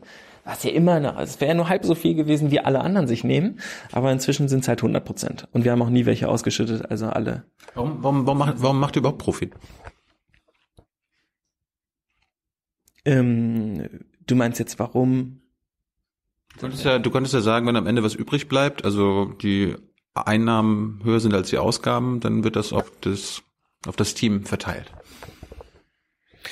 Ah, okay, ähm, Also, dass es äh, gar kein gar kein Ziel von euch ist, äh, Geld zu verdienen. Ihr könntet ja quasi Ja, das ist es ja jetzt auch nicht mehr. Also die, ähm, die, das, das Ziel, eigentlich ist das Profit-Maximierungsziel ja, weil du den Shareholder Value steigern musst und dann nimmst du das Geld aus der, das kriegen ja dann auch nicht die Leute, die in der Firma arbeiten, sondern die Leute, denen es gehört.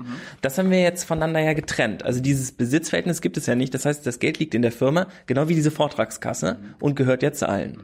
Und wir können jetzt alle sagen, wir kriegen alle eine geile Gehaltserhöhung. Das würden ja auch alle dann entscheiden.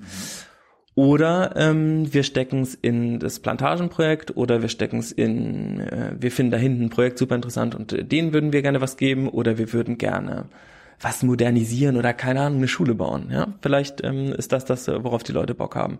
Aber das ist ja jetzt sozusagen das, was wir mit den den Betriebsmitteln, die wir eingesetzt haben, als äh, Profit erwirtschaftet haben, das können wir jetzt frei verfügen. Also wenn wir das jetzt auf alle Leute verteilen, das könnten wir natürlich machen, aber ich glaube nicht, dass das so sinnvoll ist, weil die Leute, glaube ich, ganz gut, also ich glaube, alle verdienen okay. Wenn jetzt jemand eine Gehaltserhöhung brauchen würde, würde er zum Gehaltsrat oder sie zum Gehaltsrat gehen sagen, ich brauche eine Gehaltserhöhung und könnte das ja auch kriegen. Ähm, aber es ist ja jetzt auch nicht nur, weil viel da ist, muss man sich viel nehmen, weil das ja auch dann nachher eigentlich nur noch zu zusätzlichem Konsum führt. Also es bringt ja, es bringt jetzt nicht so, vielleicht ist das auch nicht das, was ich hoffe, was die Leute irgendwie so super happy macht, dass sie dann irgendwie noch was verdienen. Jetzt- Oder wie meinst du es jetzt, dass, äh, Nee, äh, Hat mich nur äh, an sich interessiert, warum ihr überhaupt Profit macht. Also das, was sich definitiv jetzt verändert, dadurch, dass der, also früher wäre ja die logische oder ehrlich gesagt ist das ja nicht mehr Du das, kannst ja schwarze Null mäßig machen, einfach sagen plus minus null am Ende. Hauptsache den Leuten, ist den ja Leuten auch- geht's gut. Hier. das ist ja in, in dem Wirtschaftssystem, in dem wir sind, auch nicht so clever, weil du ja schon Rücklagen brauchst, um auch irgendwie ähm, Projekte zu finanzieren oder dass du irgendwie so einen kleinen Runway hast, dass du irgendwie auch durchhältst oder kommt mal eine krasse Rechnung oder irgendwas, du wirst verklagt oder so. Ähm, und dann ist es ja auch gut, ein bisschen was auf dem Konto zu haben. Das geht ja nur über Profite. Ne? Du musst ja irgendwie, äh, das ist ja normales Wirtschaften, ähm, glaube ich. Was, äh, wa- was ich für problematisch halte, ist, wenn du nur profitmaximierend arbeitest und dann immer die, ähm, die Profite der anderen schmälerst und die dadurch ausgebeutet werden. Das ist ja das, was schlecht ist. Aber wenn du die Kohle nimmst und sagst, wir gehen gar nicht darauf, sondern wir nehmen von, vom Handel und vom, äh, vom Endkunden, nehmen wir einen fairen Preis, der okay ist und dadurch können wir alle Kosten fair decken und das, was übrig bleibt, nutzen wir, um es in Projekte zu investieren. Das ist ja schon verantwortungsvolles Handeln, würde ich sagen. Ähm, Aber wer, wer entscheidet, was fair ist?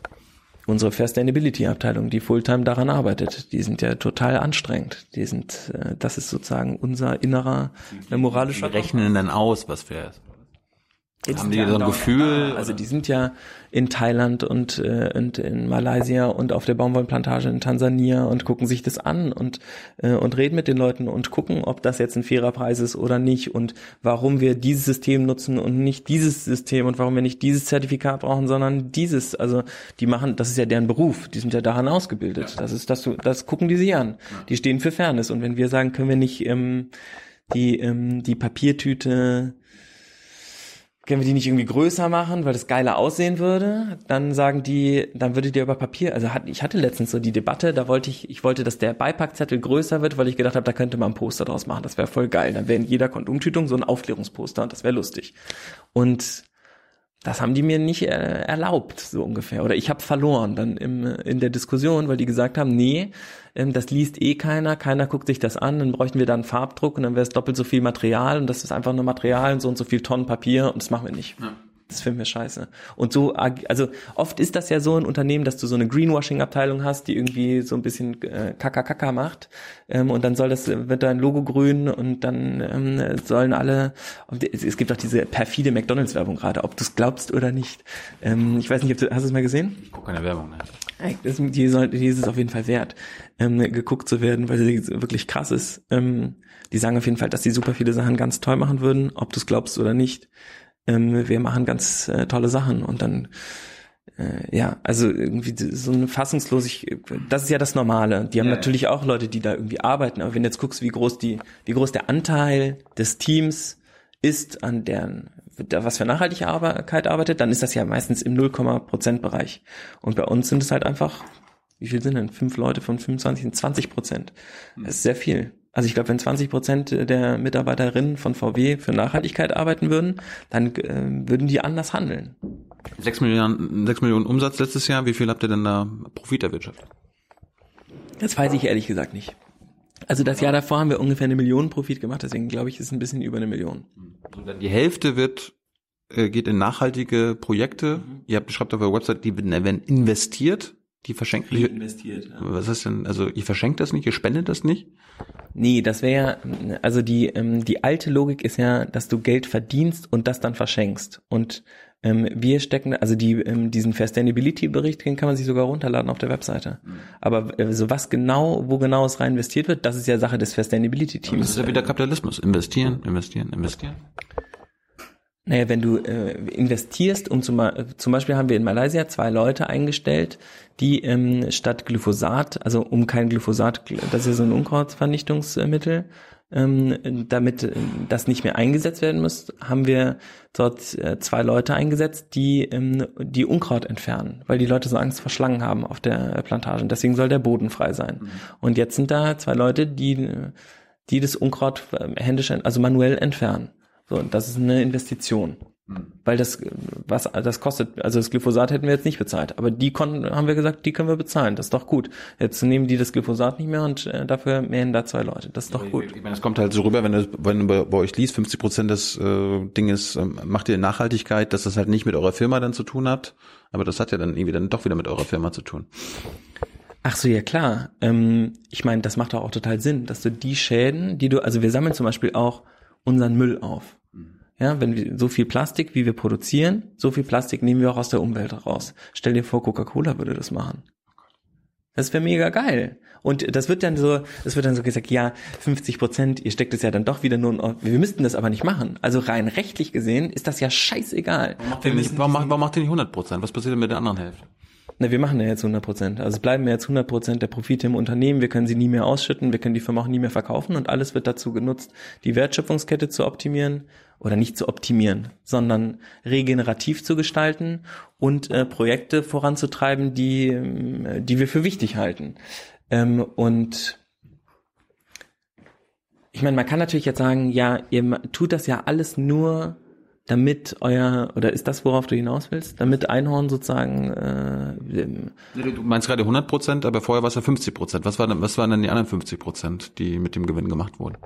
Die nicht in nachhaltige Projekte gingen. Ne, theoretisch hätten wir uns die ausschütten können, haben wir aber nicht gemacht, sondern sind im Unternehmen verblieben und wir haben ja auch Kosten, wenn wir jetzt sozusagen, also wir haben ja Tampons, Slipanlage, Binden und diese Menstruationstassen mhm. äh, gelauncht und das kostet ja super viel Geld, das im Vorlauf zu haben. Ne? Also um diese ganzen Produkte vorrätig zu haben, das sind ja mega Mengen und auch diese Biobaumwolle in Tansania vorzufinanzieren und so, da musst du halt super viel äh, Kohle auf Tash haben und das kannst du über einen Kredit machen oder du machst es über Barmittel, die du halt verfügbar hast und wir hatten die halt zum Glück verfügbar und deswegen waren wir unabhängig von Banken, was ja auch wieder gut ist. Ähm, aber ja, also ähm, klar könnte man jetzt sagen, es wäre besser, wenn ihr das Geld in eine NGO steckt. Wir glauben aber eben daran, dass ähm, es darum geht, ein Unternehmen zu bauen, was so funktioniert, dass wenn alle Unternehmen so handeln würden, dann wäre das ein verantwortungsvolles Handeln gegenüber den Menschen, die dort arbeiten, den Menschen, die drumherum leben und die an dem Unternehmen irgendwie partizipieren, also inklusive Kunden, die ganze Wertschöpfungskette eben. Und dann würde es unserem Planeten gut gehen. Dann würde man halt nicht alles ausquetschen, sondern man würde halt die Schäden, die man verursacht, auch wieder beseitigen. Und dann würde man die Sachen, die man, die, die, ja, also eigentlich ganz normal, ja, so da, wo man äh, ist, scheißt man nicht. Ähm, und das ähm, machen wir bei Einhorn, sondern oder wir räumen es halt irgendwie weg. Und das ist so, wenn du jetzt sagst, ähm, die, der Transport kostet natürlich CO2, den können wir natürlich, also das können wir nicht verhindern, ja, weil wir es ja irgendwie transportieren müssen. Das ist ja dann wieder so wirtschaftlich arbeiten. Wir können es natürlich, natürlich lassen.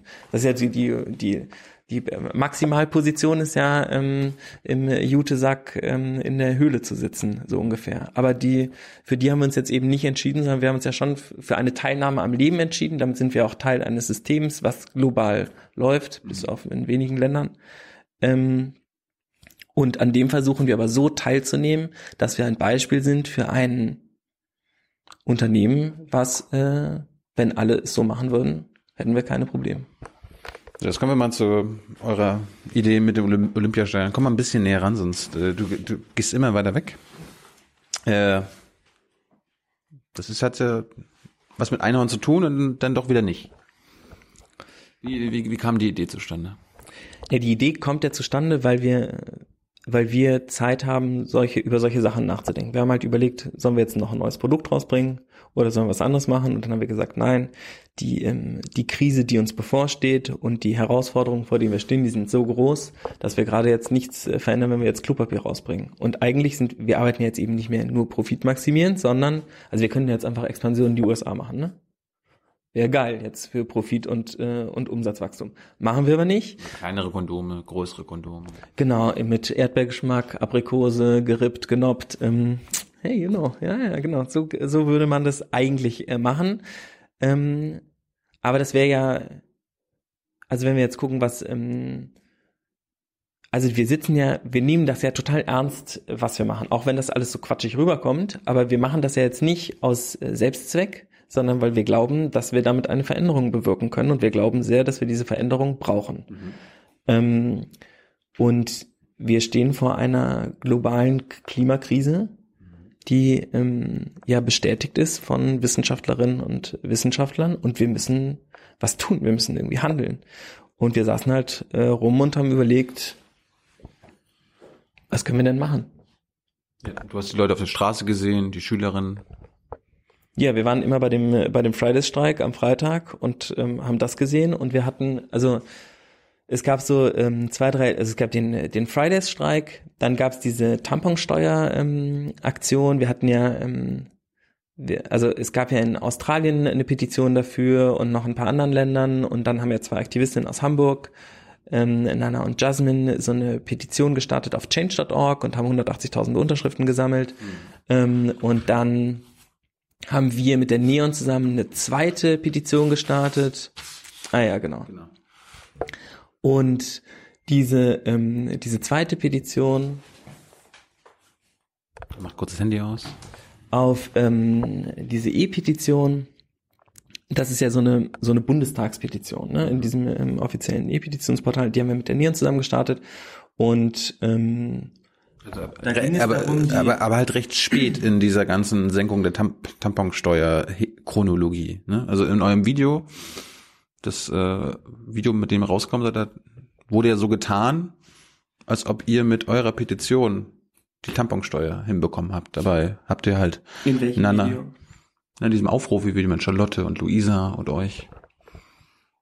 Da kam das ganz klar so rüber, äh, dass das In dem eu- Olympia ähm, Ja. Meinst du jetzt? Ja, dass das durch eure durch so. eure durch eure äh, Petition Echt, das gekommen sagen wir aber nicht in dem, in dem Video, da haben wir voll drauf geachtet, weil das ja nicht stimmen würde. Hm. Aber tatsächlich, also es ist ja so, dass oft Dinge jetzt im Gegensatz zu deinem Format werden ja viele Sachen verkürzt. Ja? Also wenn ich jetzt ein Interview gebe, ähm, normalerweise zu dem Thema und dann, so wie jetzt gerade, Nana und Jasmine nenne, was ich auch gerade getan habe, weil es ja, ähm, äh, was ich auch immer tue, seit ich sie kenne und ähm, weiß, dass sie das gemacht haben, ähm, Ja, meine, sie hat sich ja auch online darüber beschwert, dass ihr das behauptet habt. Volle Kanne. Also ich glaube, also jetzt so ähm, Fehlerkulturmäßig, ja. Ich glaube, wir hätten am Anfang besser mit denen zusammenarbeiten können und das Team Periode, was dafür verantwortlich war, hat, glaube ich, da mit denen zusammen für diesen Fehler würde, also das würde ich jetzt nicht für die erklären wollen, aber ich glaube, dass das nicht komplett reibungslos gelaufen ist. Das weiß ich auch, weil ich miteinander telefoniert habe, zusammen mit Elena vom Team Periode. Und ich habe mich bei ihr entschuldigt und ich habe mich auch auf Instagram dafür entschuldigt, dass das so gelaufen ist. Was ist denn hier los? Egal. Ah, okay. Ähm, und ich glaube, das war jetzt, das war nicht so super geil, weil das ja ähm, Aktivistinnen sind, die sich schon lange dafür einsetzen und eigentlich hätte man, glaube ich, besser zusammenarbeiten können. Das wäre, glaube ich, vernünftig gewesen. Nämlich, ich glaube, man braucht schon mehrere äh, ähm, also man braucht ja immer unterschiedliche Kräfte, um irgendwas hinzukriegen. Zum Beispiel ist ja dann, war ja die große Frage, wird diese Steuer auch weitergegeben? Ja? Also gibt der Handel diese Steuer weiter? Und ähm, ich habe ähm, mit Sebastian Bayer, dem Geschäftsführer von DM, besprochen, dass es weitergegeben wird und er hat es mir schriftlich gegeben und das haben wir dann dem Petitionsausschuss vorgelegt, was glaube ich schon wichtig war, nämlich es gab ja auch davor schon mal so eine Hotel-Möwenpick-Steuer, wird die jetzt genannt, ähm, von der FDP, ähm, die ähm, die halt einfach nicht weitergegeben worden ist, ne? Und ich glaube, da da haben wir eine gute Verbindung zu zum Einzelhandel, um das zu machen. Das Problem war, ihr habt quasi so getan, als ob ihr mit eurer Petition die Welt verändert habt, an- in, anhand der Tamponsteuer. Dabei gehört ja zu dieser ganzen Senkung der Tamponsteuer-Chronologie jede Menge Arbeit. Da waren quasi diese Petitionen auf change.org und später der Bundestag. Das waren ja nur ein Teil. Du musst jede Menge, und das wurde ja schon aufgelistet, Arbeit leisten und mit Ja, Leuten also wenn reden. ich jetzt ehrlich gesagt diese Liste mache, dann haben wir auch mehr gemacht als diesen ähm, diesen einen Punkt hier, ja, weil das ähm, das ist ja jetzt der einer und hier ist das natürlich auch sehr verkürzt dargestellt. Wenn ich jetzt alles zeige, was wir dazu getan haben, wie Aber viel das habt ihr ja, das habt ihr ja im Video auch getan, um quasi äh, den Leuten zu sagen, wir starten dann Petitionen in diesem Olympiastadion. Äh, ge- Genau, aber dieses, also das Video für das Olympia-Ding, das ist ja ein Werbevideo, ne? Also es ist ein Werbevideo, um Tickets zu verkaufen zu einem Event. Das sollte ja trotzdem stimmen, was ihr da sagt. Aber äh, sag mir nochmal, was ich genau sage, was nicht stimmt. Nämlich, wir sagen, dass die Tamponsteuer oder das eine, wir haben gesagt, dass eine Petition, die Tamponsteuer, dass die jetzt ges gesenkt wird. Das ist irreführend. Findest du? Ja, es war irreführend. Ja. Also ich finde, ich sehe das nicht. Ähm, also wir können es uns gerne zusammen nochmal angucken und nochmal überlegen, ob das wirklich irreführend ist, weil das, worauf wir voll geachtet haben, ist, dass wir eben nicht, also in dem Video wird ja auch nicht gesagt, Einhorn hat eine Petition. Das Einhorn wird nie, äh, wird nie erwähnt. Trotzdem, Genau. trotzdem macht zum Beispiel Charlotte Roach. Äh, euer euer äh, Motto ist ja Unfuck the äh, Economy. Was sagt äh, Roach? Unfuck the World. Das ist ja quasi wieder. Ja, aber Unfuck the World, es gibt auch ein Lied, was Unfuck the World heißt. Und mein, also, mein, aber der, natürlich sind. Aber darauf, darauf hättet ihr achten müssen. Wenn, wenn ihr mit ein, äh, wenn ihr mit Einhorn dann nichts zu tun haben wollt, was ihr ja trotzdem tut, dann, Also sind ja, dann, müsst, dann musst du aufpassen, dass Charlotte nicht euer Motto da äh, darauf münzt. Naja, den Text habe ja erstmal auch ich geschrieben, ne, von dem Drehbuch. Also dieses Unfuck the World, ähm, Let's Unfuck the World, so hieß das Event am Anfang. Das, ähm, das ganze Olympia-Event hieß Unfuck the World. Dann hätte man gleich Present bei Einhorn, weil das wäre ja logisch. Die, das wäre ja dann unser Markenname gewesen. Nämlich die Firma Einhorn heißt ja nicht Unfuck the, heißt ja nicht Einhorn Unfuck the World, sondern die heißt ja Einhorn und dann ähm, sagen wir Make Magic Happen. Wobei das ja auch, also ähm, du kannst, also die Sache ist halt, wir sind Einhorn, die Einhorn GmbH ist der Vertragspartner von Olympiastadion, ja. Und du musst es auch mit einer GmbH machen und die machen das auch nicht mit dir, sondern die machen das mit einem Unternehmen, was äh, Umsätze und Profite vorweist. So, das ist wieder das System, in dem wir uns befinden. Sonst hätte ich auch als Privatperson das machen können. Das wäre okay gewesen. Wobei dann, wenn du natürlich lang genug suchst, dann sagst du ja, aber der arbeitet ja auch bei Einhorn. Ähm, der wird ja von Einhorn auch bezahlt. Also finanziert der Einhorn Philipp Siefer und der macht das Olympiastadion-Event. So, wir haben, ähm, Einhorn hat ja auch äh, Geld dafür ausgegeben, dieses Event zu ermöglichen. Das, was ich mich jetzt frage, ist, ist das schlecht oder ist das gut? Also ähm, wieso, wieso ist das so schlecht? Also gut, erstens, Das habe ich, gar nicht- das hab ich ja gar nicht behauptet. okay, obwohl sich das jetzt schon so anhörte, wie wir hätten etwas verschwiegen und wir würden, ähm, Ja, aber ihr tut so, als ob Einhorn da, da völlig raus ist, dass es, dass es keine Werbung gibt, dass es ein werbefreies Event äh, wird. Aber trotzdem seid ihr die Veranstalter und wenn das Ding ein super Erfolg wird, dann könnt ihr euch äh, den Rest des Lebens zurücklehnen und es wird immer mit Einhorn in Verbindung gebracht werden. ja, aber gibt es nicht auch andere Möglichkeiten, das zu machen? Also ich, das finde ich so ein bisschen, ähm, also äh, vielleicht ist das so oder das ist bestimmt so. Ich meine, das, das zahlt doch ohne, ohne, das ist ja das Geilste, was du überhaupt als Unternehmen machen kannst. Du, du machst was, was, du machst ein riesengroßes Event. Das wird irgendwie, das geht geht um die Welt. Das wird bis nach, bis nach Sydney äh, gebracht. Hoffentlich, ja.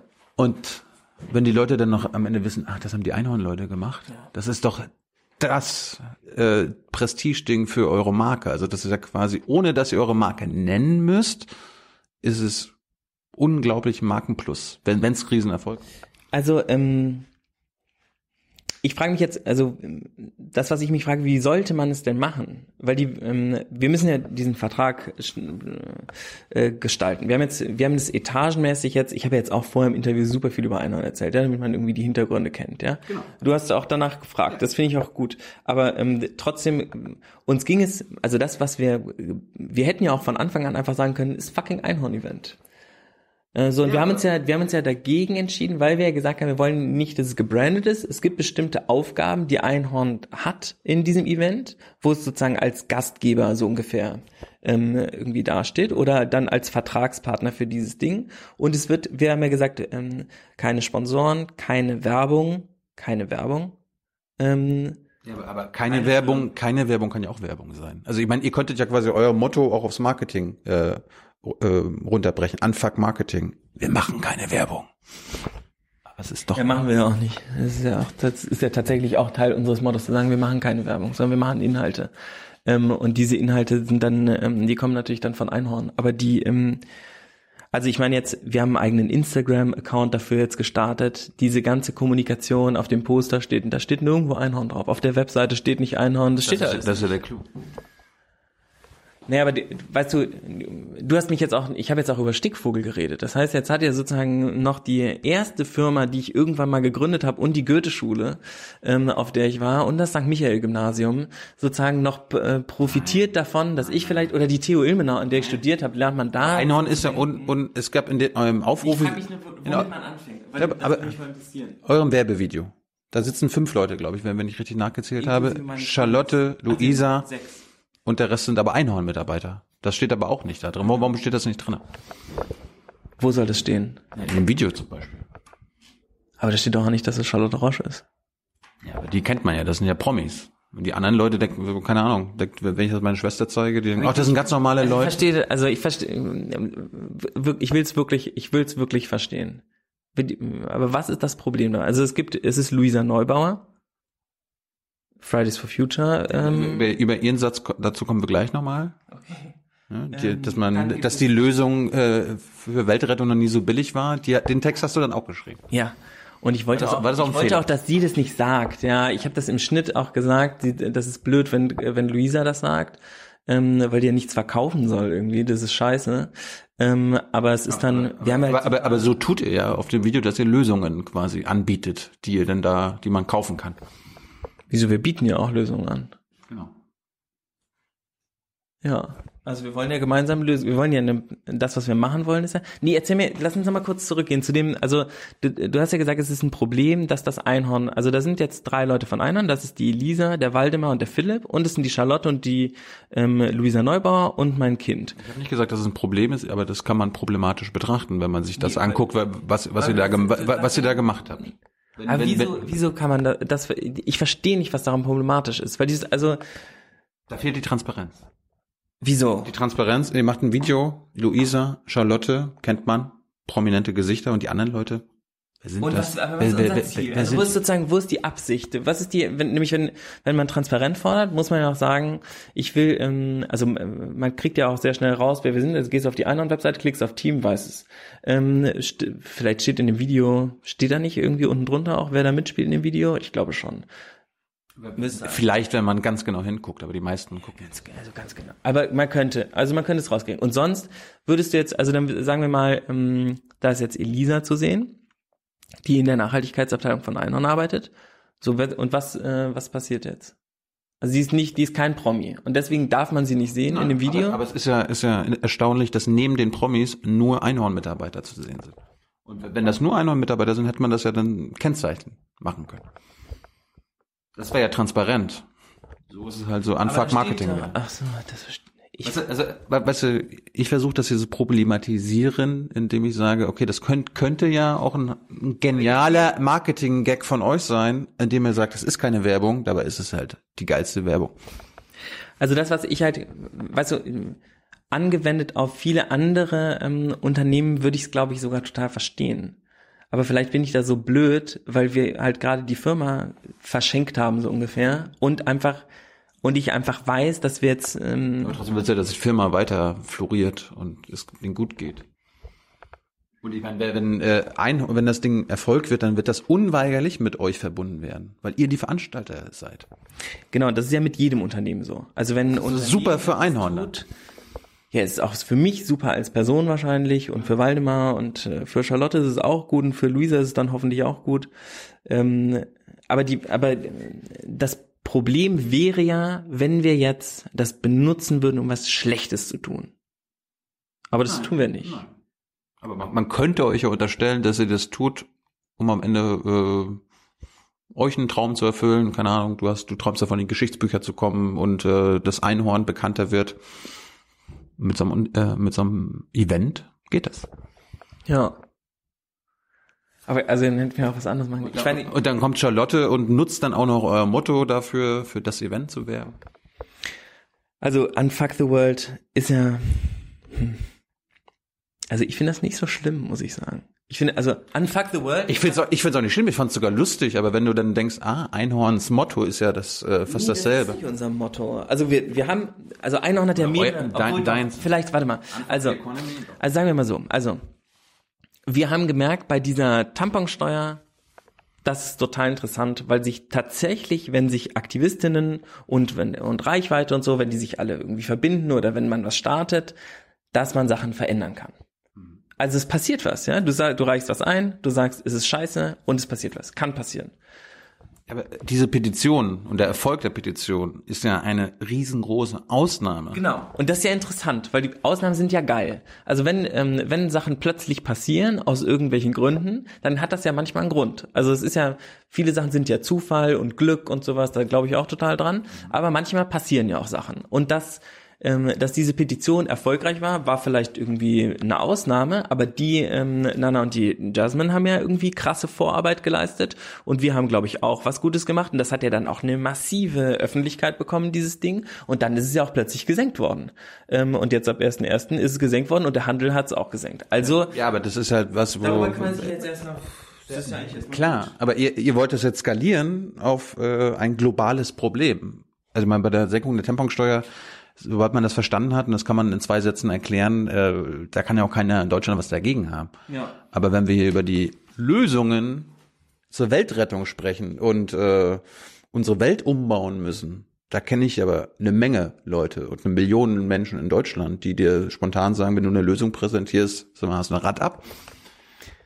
Ja, genau. da- sind- ist ja da das sind Problem. wieder- da also sind- das ist ja das Problem, dass die Lösung, ähm, diese, wir haben ja dann so ein Event gemacht. Ich weiß nicht, ich glaube, wir haben dich sogar eingeladen. Das hieß Unfuck the World. Das war in der Markthalle 9. Und da haben wir gesagt, kommt mal, lass mal vorbeikommen. Also es war erst hier geplant, weil wir gesagt haben, wir laden einfach Leute ein, um mal zu reden über Probleme. Und wir sagen einfach mal, was gibt's eigentlich alles für Probleme und wer kennt wen, der irgendwie was lösen kann? Und was können wir denn machen? Wie können wir uns denn jetzt irgendwie engagieren? Es gibt halt nicht zu jedem Problem eine Lösung. Ne? Es gibt schon für viele Probleme ähm, gibt es eigentlich schon Lösungen. Also es gibt jetzt nicht für alle Probleme eine Lösung, aber für sehr, sehr viele Probleme gibt es auf jeden Fall Ideen und Lösungen. Es gibt da für, ihr wollt ja gegen globale Ungerechtigkeit, gegen Rassismus, gegen Gleichstellung. Da gibt's ja keine, da gibt's ja nicht eine Lösung. Jetzt warte, nee, für Rassismus gibt es natürlich keine Lösung, aber es gibt auf jeden Fall Ideen. Aber jetzt warte mal, also, dann haben wir die Leute eingeladen, dann haben sich zu diesem Event zweieinhalbtausend Leute angemeldet. Ähm, dann mussten wir es von hier in die Markthalle äh, verlagern und dann waren da so Stände, Unfuck zum Beispiel auch äh, Journalism, ähm, Unfuck Agriculture, Unfuck Racism. Das finde ich übrigens auch, ist nicht so super treffend, weil man ja, ich weiß ja nicht, wie man was anfucken will, was es nicht geben darf, so ungefähr, ja. Also das wäre ja dann einfach so Stop. Ähm, also vielleicht irgendwie auch nicht so treffend benannt. Ähm, so, dann waren wir, dann gab's Vorträge von unterschiedlichen Leuten. Korrektiv hatte äh, den Anfang äh, Journalism Stand gemacht, äh, Fridays for Future war da, Scientists for Future waren da. Also lauter Leute, die Lösungen haben, die diese Lösung auch gerne präsentieren würden. Von diesen Lösungen wissen aber nicht so viele Leute. So, dann gab's plötzlich also diese Plattform. Diese ganzen Leute haben sich miteinander unterhalten, die haben sich vernetzt und die waren, ähm, das sind alles Lösungs Geber. Dann kam diese Tamponsteuernummer und Fridays for Future. Dann haben wir gesagt, okay, wir müssen irgendwie diese Plattform so vergrößern und diese Aktivistinnen so miteinander verdrahten und zusammenbringen, dass wir diese Lösung einbringen können. Und dann war, haben wir gesagt, lass uns doch sowas wie eine Demo machen, aber eben in einem großen Raum, wo es eine Infrastruktur gibt, in der wir auch Aktion machen können.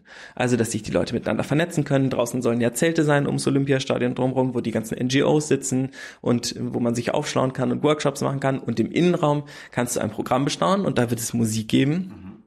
Einfach, weil es schön ist.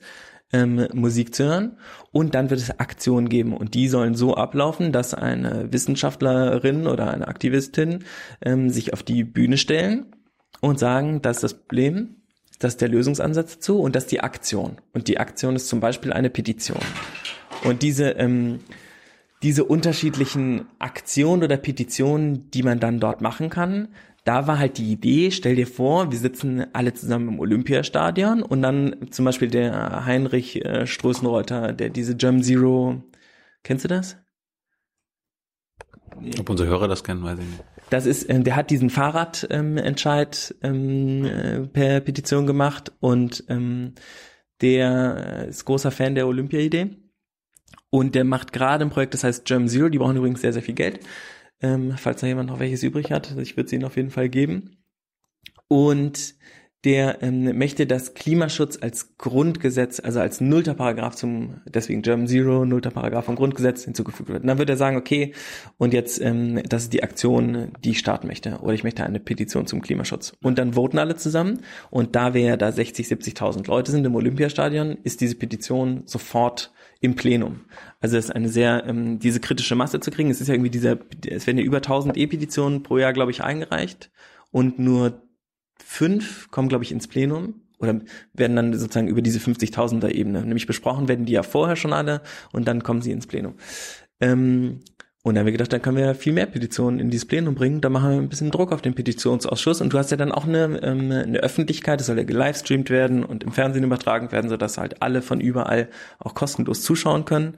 Und dann kannst du eben zugucken, kannst abstimmen. Man kann ja auch nur dafür abstimmen. Ne? Also du kannst ja nicht sagen, ich bin jetzt gegen diese Petition, da machst du halt nichts oder du bist dafür und dann stimmst du für die Petition ab. Und euer Plan ist, dass die Petition oder die Petitionen von euch gemeinschaftlich mit 90.000 Menschen im Stadion erstellt werden oder werdet ihr da Vorarbeit leisten und die werden und die, die sind dann einfach nur so ja ja ich stimme zu oder was was, was, was, was, was ist denn der Plan? Also der Plan ist, wir haben ja Ihr jetzt, seid ja gestartet, ohne einen Ablaufplan zu haben, ohne die Inhalte der Petition zu nennen. Alle sind willkommen. Auch Nazis? Ja, also wenn die sich äh, konstruktiv an Ge- Lösung der Probleme, die wir genannt haben, beteiligen möchten, ähm, dann äh, finde ich das, äh, ist es ja, also äh, es ist ja, du musst, ähm, Können sie ja behaupten und dann aber destruktiv Ja, wenn du immer davon, also wenn man immer davon ausgeht, dass alle Leute immer lügen, dann, dann kann man ja mit keinem mehr reden. Also dann würde ich ja auch immer, dann würde ich mich ja überall immer hinsetzen und immer denken, du willst eigentlich, du willst mein Schlechtestes. Und, ähm, und dann hätte ich ja immer, da müsste ich ja immer total Angst haben. Also ich glaube, ähm, wenn, wenn, Nazis haben ja- wenn, wenn ihr gegen, wenn, Moment, wenn ihr gegen Rassismus seid, dann kannst du ja nicht sagen, dass Nazis willkommen sind. Ja, genau. Das ist ja, das schließt sich ja dann sozusagen aus. Also äh, Nazis, die gegen Rassismus sind, die sind dann äh, vielleicht willkommen. Also ich meine, du- wir haben ja, das ist ja deswegen, alle sind willkommen, die sich mit diesen Grundsätzen verbinden können. So und die sind ja ähm, Gleichberechtigung, kein Rassismus und wir glauben an den Klimawandel. Das ist ja unsere Leitplanke. So zu den ähm, zu dem Programm das, ähm, das war uns ja eben so wichtig, dass wir nicht als Unternehmen hingehen oder als Unternehmer oder als super kleine Gruppe und sagen, das ist das Programm, hier fertig, kauft alle euer Ticket, sondern dass wir sagen, wir gestalten das Programm gemeinsam. Und das ist ja das, was wir auch in der Markthalle gemacht haben. Da haben wir uns dann hier vorher mit äh, 50, 60 Leuten getroffen, die dann mit Initiatorinnen waren und die gesagt haben, wir machen einen Stand, wir machen einen Vortrag, wir machen einen Redebeitrag, wir machen irgendwas. Ähm, und dann haben wir dieses Programm gemeinsam äh, erstellt, diesen Stundenplan erstellt. Dann hat jeder irgendwie gewusst, was er wann äh, wie machen soll. Und dann gab es dieses Programm, das hat sehr gut funktioniert. Und eine Petition zu machen, die muss ja, die muss ja geschrieben werden, die muss ausgearbeitet werden, die braucht ja Aktivistinnen und äh, Leute, die, die überhaupt eine Idee formulieren oder eine Petition formulieren, die das dann ja auch, die die politische Arbeit machen, die auch mit den verschiedenen Abgeordneten reden, die sich einbringen. Also das, was eigentlich Nana und Jasmine da gemacht haben. Das musst du ja auch machen. Ich meine, unsere Einhörner haben sich auch mit dem Petitionsausschuss getroffen und sowas und wir haben auch mit verschiedenen Politikerinnen dazu gesprochen und uns da ähm, da engagiert und ähm, Haben, haben die euch gesagt, dass ihr bitte nicht so viele Petitionen dann einreicht, weil das würde den ganzen, die Arbeit des Ausschusses verstopfen? Äh, tatsächlich nicht, sondern ähm, die waren sogar, also ich habe Kontakt zu dem Marian aufgenommen, der ist der Vorsitzende vom Petitionsausschuss. Ähm, CDUler, ne? ich glaube, der ist ein CDUler. Der wird sich freuen über diese ganzen Klimasachen. Meint, wieso ist das jetzt ironisch gemeint? Ja, das war ironisch. Okay, weil die, Die also CDU, die im Bundestag genau das Gegenteil macht. Ja, das ist äh, problematisch, das sehe ich ja auch so, deswegen wollen wir jetzt äh, was daran verändern. Ähm, aber die, der war, also wir haben mit dem gesprochen wegen Serverinfrastruktur und sowas, wollte natürlich, also der, die Seite ist ja offline gegangen mehrmals, während wir äh, diese Tampon-Petition ähm, da be- bespielt haben und Gerade bei 100.000 Leuten im Stadion würde das. Das ist auf jeden Fall, ich meine sogar die Start Next Seite ist ja down gegangen, ne, am Ende vom Crowdfunding, ähm, die war ja den, fast den ganzen 24. irgendwie offline. Ähm, äh, ja, da haben wir auf jeden Fall drüber geredet, äh, wie er das irgendwie bewerkstelligen will, aber der war eigentlich ganz frohen Mutes, dass, ähm, dass sich irgendwie die Leute engagieren. Also die Grundidee ist ja auch, also Natürlich muss das vorbereitet werden, das machen wir jetzt. Wir haben jetzt auch fünf Monate Zeit, deswegen auch jeder ist willkommen, sich einzubringen, der an unsere Grundwerte glaubt. Man kann hier vorbeikommen, sich mit uns unterhalten oder ähm, als Freiwillige mitarbeiten. Ähm, Alle müssen so einhören. können es auch woanders treffen, per Instagram telefonieren oder ähm, oder ähm, keine Ahnung. Ja, aber ja, ja, FaceTime ja, oder so. ja, Wir ja. fahren auch zu Leuten natürlich hin. Also Ihr, hier ist halt jetzt ihr habt den Orga, ihr habt den Orga-Hut auf. Das ist, ja- muss ja einer machen. Genau, und wir haben auch eine, einen Space, wo man sich treffen kann, wo man sich hinsetzen kann, sowas. Wir haben sozusagen diese Fläche hier gemietet. Aber ihr, ihr lasst das quasi als Ausarbeiten, auch von Maya Göppel und die sind ja auch alle dabei. Äh, Scientists for Future beraten euch, Fridays for Future Berlin, so ein bisschen Der Rest. Ja, als, nachdem die Süddeutsche geschrieben hat, Fridays von 2995, ähm, war das ja so ein bisschen so, ach du Scheiße, ähm, was ja auch nicht der Fall ist. Ne? Also das war ja einfach ähm, auch eine sehr ähm, äh, krasse Berichterstattung irgendwie zu dem Thema. Also geil fanden das jetzt viele Leute nicht. Ähm, Das ist ein ziemlich dummer Spruch gewesen, ne? Weltrettung für 29,95 Euro. Ja, das haben wir nachher auch gehört, dass das so eine krass dumme Idee war. Aber ich glaube, wir sind da echt naiv auch rangegangen und haben ein Video, wir waren halt, also wenn ich daran denke, ja, was passiert ist nach dieser Tamponsteuerpetition? Die Leute haben irgendwie sich eingebracht, dann hatten sie total Angst, dass es nicht klappt. Dann hing diese Petition da, dann ist es zusammen über die 50.000er Schwelle gegangen worden, dann waren alle mega happy und alle haben geschrieben, voll geil, wir haben das geschafft. Und dann war dieser Petitionsausschuss und dann wurde beschlossen, es wird wirklich geändert. Und dann waren alle krass, man kann doch was verändern. Man kann irgendwie, wenn man was macht, wenn man sich hinstellt, wenn man sich einbringt, ähm, dann kann man was verändern. Und das fühlte sich wahnsinnig gut an. Und ich glaube, dieses Gefühl kam auch bei dem Markthalle 9 Event, dass die Leute wieder das Gefühl hatten, dass sie sich einbringen können, dass sie Teil von was sein können, dass sie in Dialog gehen können, dass ihnen zugehört wird, dass es Lösungen gibt auf super viele Probleme und dass auch andere über diese Lösungen nachdenken und dass man irgendwie zusammenarbeiten kann. Und Schönes Gefühl dann. ne? Genau, und Gefühle sind Ändert, ja... ändert die Welt aber nicht. Naja, ich meine, was ändert denn die Welt? Das, was wir jetzt gerade alles machen, ändert die Welt ja irgendwie auch nicht. Und das ist ja, also wir müssen ja irgendwie, müssen irgendwie was machen. Und ich glaube, dass Gefühle schon viel ändern können. Ich frage mich, ob das, äh, wa- was ihr da plant, äh, vielleicht ist es auch so eine Art Rückschritt zu dem, was wir in den letzten Jahren eigentlich erlebt haben. Ich meine, wir haben es damit erlebt, dass die Schülerinnen und äh, Schüler auf die Straße gegangen sind, äh, freitags haben Schule geschwänzt, manche haben das schon als zivilen Ungehorsam bezeichnet, der, der Kinder. Dann kam Extinction Rebellion, die haben tatsächlich einen zivilen Ungehorsam geleistet. Und jetzt geht ihr wieder zurück und sagt, naja, wir machen jetzt mal wieder Petitionen. Die Petitionen kommen aber in der Regel vor den Demos. Also äh, die Demos entstehen, weil Petitionen zum Beispiel nicht erfolgreich waren und der Bundestag sich nicht damit beschäftigt hat oder das wurde nicht beschlossen. Ihr geht, Die Reihenfolge. Für mich, ihr geht jetzt wieder quasi zurück und setzt jetzt wieder auf Petitionen und ähm, dreht quasi das Rad des Zivilungehorsams zurück und macht das Zivilgehorsame. Also, ähm, Weil das wünschen sich ja, so, so läuft ja quasi nach, Herrschaft, nach Herrschaftslogik ist das ja, was ihr jetzt macht, wieder das, was sich Herrschende wünschen. Okay, ihr haltet euch an das, an die Regeln. Wir haben doch hier Petition, da könnt ihr euch doch irgendwie äh, dran beteiligen, macht doch was und macht doch ganz, ganz schön, toll. Also ähm, wir drehen muss ja man eine Unfuck the System machen. Jetzt packt ihr mit dem System, System. System Change, not, uh, not Climate Change. Ja, der Meinung sind wir ja auch total. Aber die, ähm, Aber wenn, wenn ihr jetzt auf das System Petition setzt, setzt ihr euch doch in das System mit ins Bett. Also es sind ja Aktionen, nicht nur Petitionen, aber ich glaube auch, dass ähm, also Petitionen können ja funktionieren, ne? Auch wenn jetzt viele sagen, das ist irgendwie ein zahnloser Tiger und äh, das ist- Gerade, gerade, gerade in Deutschland. Ja, warum habt ihr, warum, man könnte ja auch sagen, okay, wir haben in Deutschland, wir haben keine Bundesvolksbegehren, ja. Also es gibt in Deutschland keine Volksentscheide. die auch ignoriert werden. Ne? In der Schweiz und in Österreich ist doch, ist doch gerade dieses krasse Nichtraucher-Bundesvolksbegehren in Österreich ist doch einfach von der Tabaklobby gesmashed worden. Aber an, an, angenommen, wir hätten mehr als Petitionen auf Bundesebene, sondern wir hatten sogar Volksbegehren. Haben wir aber nicht. Wo haben wir die aber? Auf den Ländern, in den Länderebenen. Mecklenburg-Vorpommern, Bayern, in jedem Bundesland gibt es Volksbegehren. Da kann das Volk mehrheitlich quasi in einem Volksentscheid entscheiden, da wird jetzt was gemacht. Ihr hättet ja auch sagen können, okay, wir gehen einfach die Route, die Kinder und so weiter demonstrieren und wir gehen in die Länder und äh, sorgen, wir sammeln Geld, machen Aktionen, machen Stadionsachen und sammeln Geld dafür, dass jeder, äh, dass wir 16 verschiedene Volksbegehren starten in jedem Bundesland, sorgen dafür, dass die äh, äh, Quotas erreicht werden und setzen das dann per Volksentscheid durch.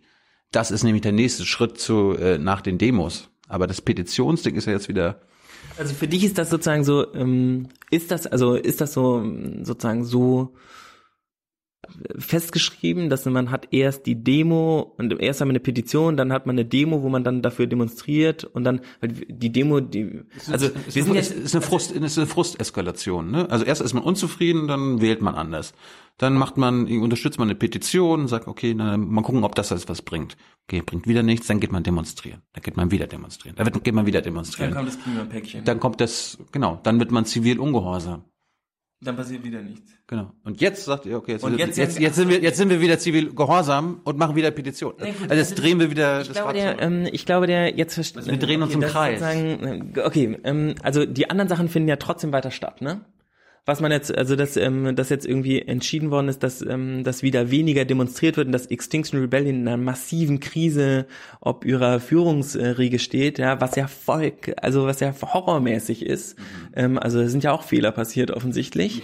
Ähm, und die, also das finde ich so krass irgendwie, dass ähm, die, Entschuldigung, dass die ähm, wir zerlegen uns so selber gegenseitig, so als Aktivistinnen und Aktivisten, weißt du? Wir wollen, ähm, wir, haben, ähm, wir haben Extinction Rebellion unterstützt, wir haben Fridays for Future unterstützt, ähm, wir haben äh, Petitionen unterstützt, ähm, und ich würde auch ein Volksbegehren unterstützen, sowas. Wir müssen ja irgendwas machen, ja. Und ich glaube, der der Unterschied ähm, ist ja jetzt, dass die, ähm, dass wir ja nicht nur irgendwie, wir gehen ja jetzt nicht hin, machen eine Petition auf äh, irgendwie Change.org oder E-Petition, sondern wir haben ja, wir mieten das fucking Olympiastadion, setzen da 70.000 Menschen rein, die da hinkommen wollen, die bereit sind, Eintritt dafür zu zahlen, um dieses Event möglich zu machen. Das ist, glaube ich, schon, also das ist ja das größte Crowdfunding, was es irgendwie, ich glaube sogar in Europa, also auf jeden Fall von Deutschland, was es je gab. Das äh, ist Etat- Etatmäßig oder wie viele verschiedene Leute mitgemacht haben? beides.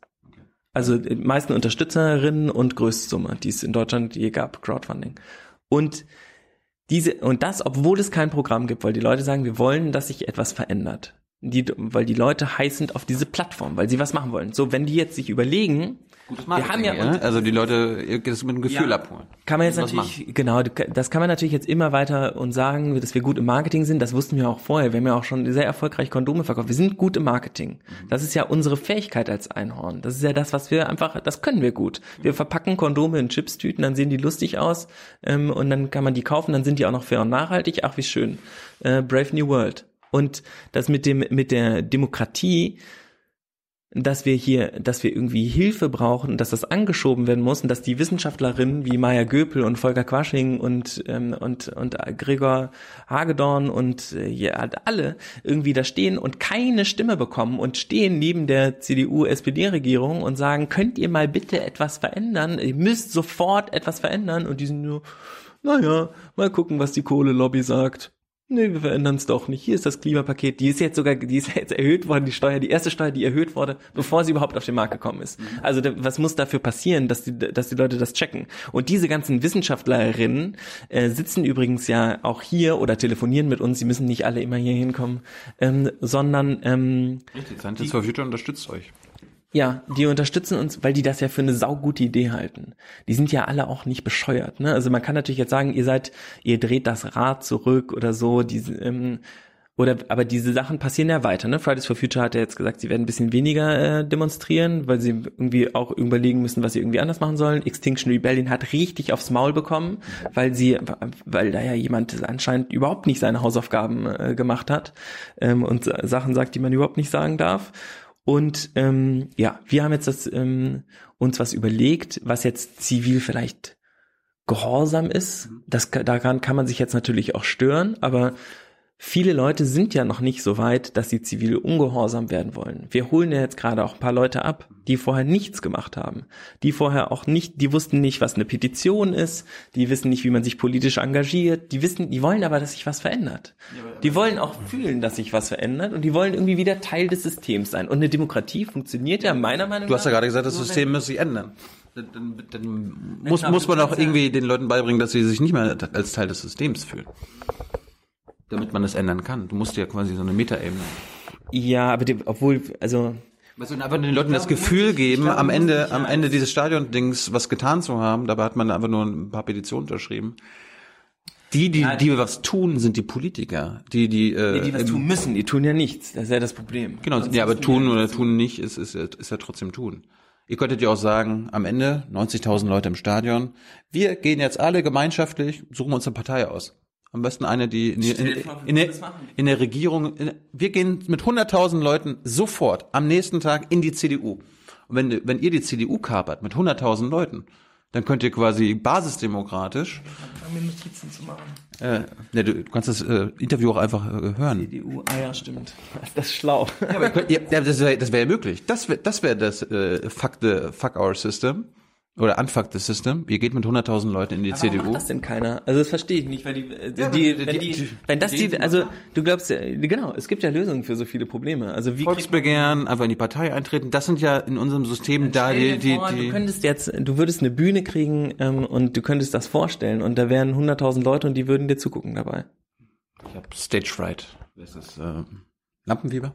Du könntest auch über Screen zugeschaltet werden. Ja. Nein, aber zum, also es gibt ja, es ist ja tatsächlich so, dass wir jetzt gerade Petitionen und Aktionen sammeln. Das wäre jetzt eher was, was in Richtung Aktionen gehen würde. Und diese Aktionen werden eingereicht und dann überlegen wir zusammen mit den Scientists und dem Mehr Demokratie e.V. und ganz vielen anderen ähm, NGOs, ähm, wie wir das vernünftig organisieren können. Und dann kriegen diese Leute, die äh, denen eigentlich keiner zuhört, die kriegen eine Stimme vor diesen ganzen ähm, Zuschauerinnen, die, die im Olympiastadion sind, oder zu den Teilnehmern eigentlich, zu den in dem Moment ja dann Aktivistinnen eigentlich, ähm, um dort ihre Ideen wahr werden zu lassen, wenn die vernünftig sind. Die werden vorher vorgestellt, das Programm wird vorher vorgestellt, also niemand kriegt eine ungelesene Petition hin und niemand, also das, ich finde auch die, die Idee, dieses, dieses Menschenbild, dass sie, nur weil Leute im Olympiastadion sitzen, stimmen sie für alles Ja, finde ich irgendwie ganz schön krass. Also die, das ist ja irgendwie, ich glaube nicht, dass Menschen so funktionieren und ich würde auch nicht versuchen, ein Gefühl herzustellen, in dem Leute sich so benehmen, dass sie wie so Lemminge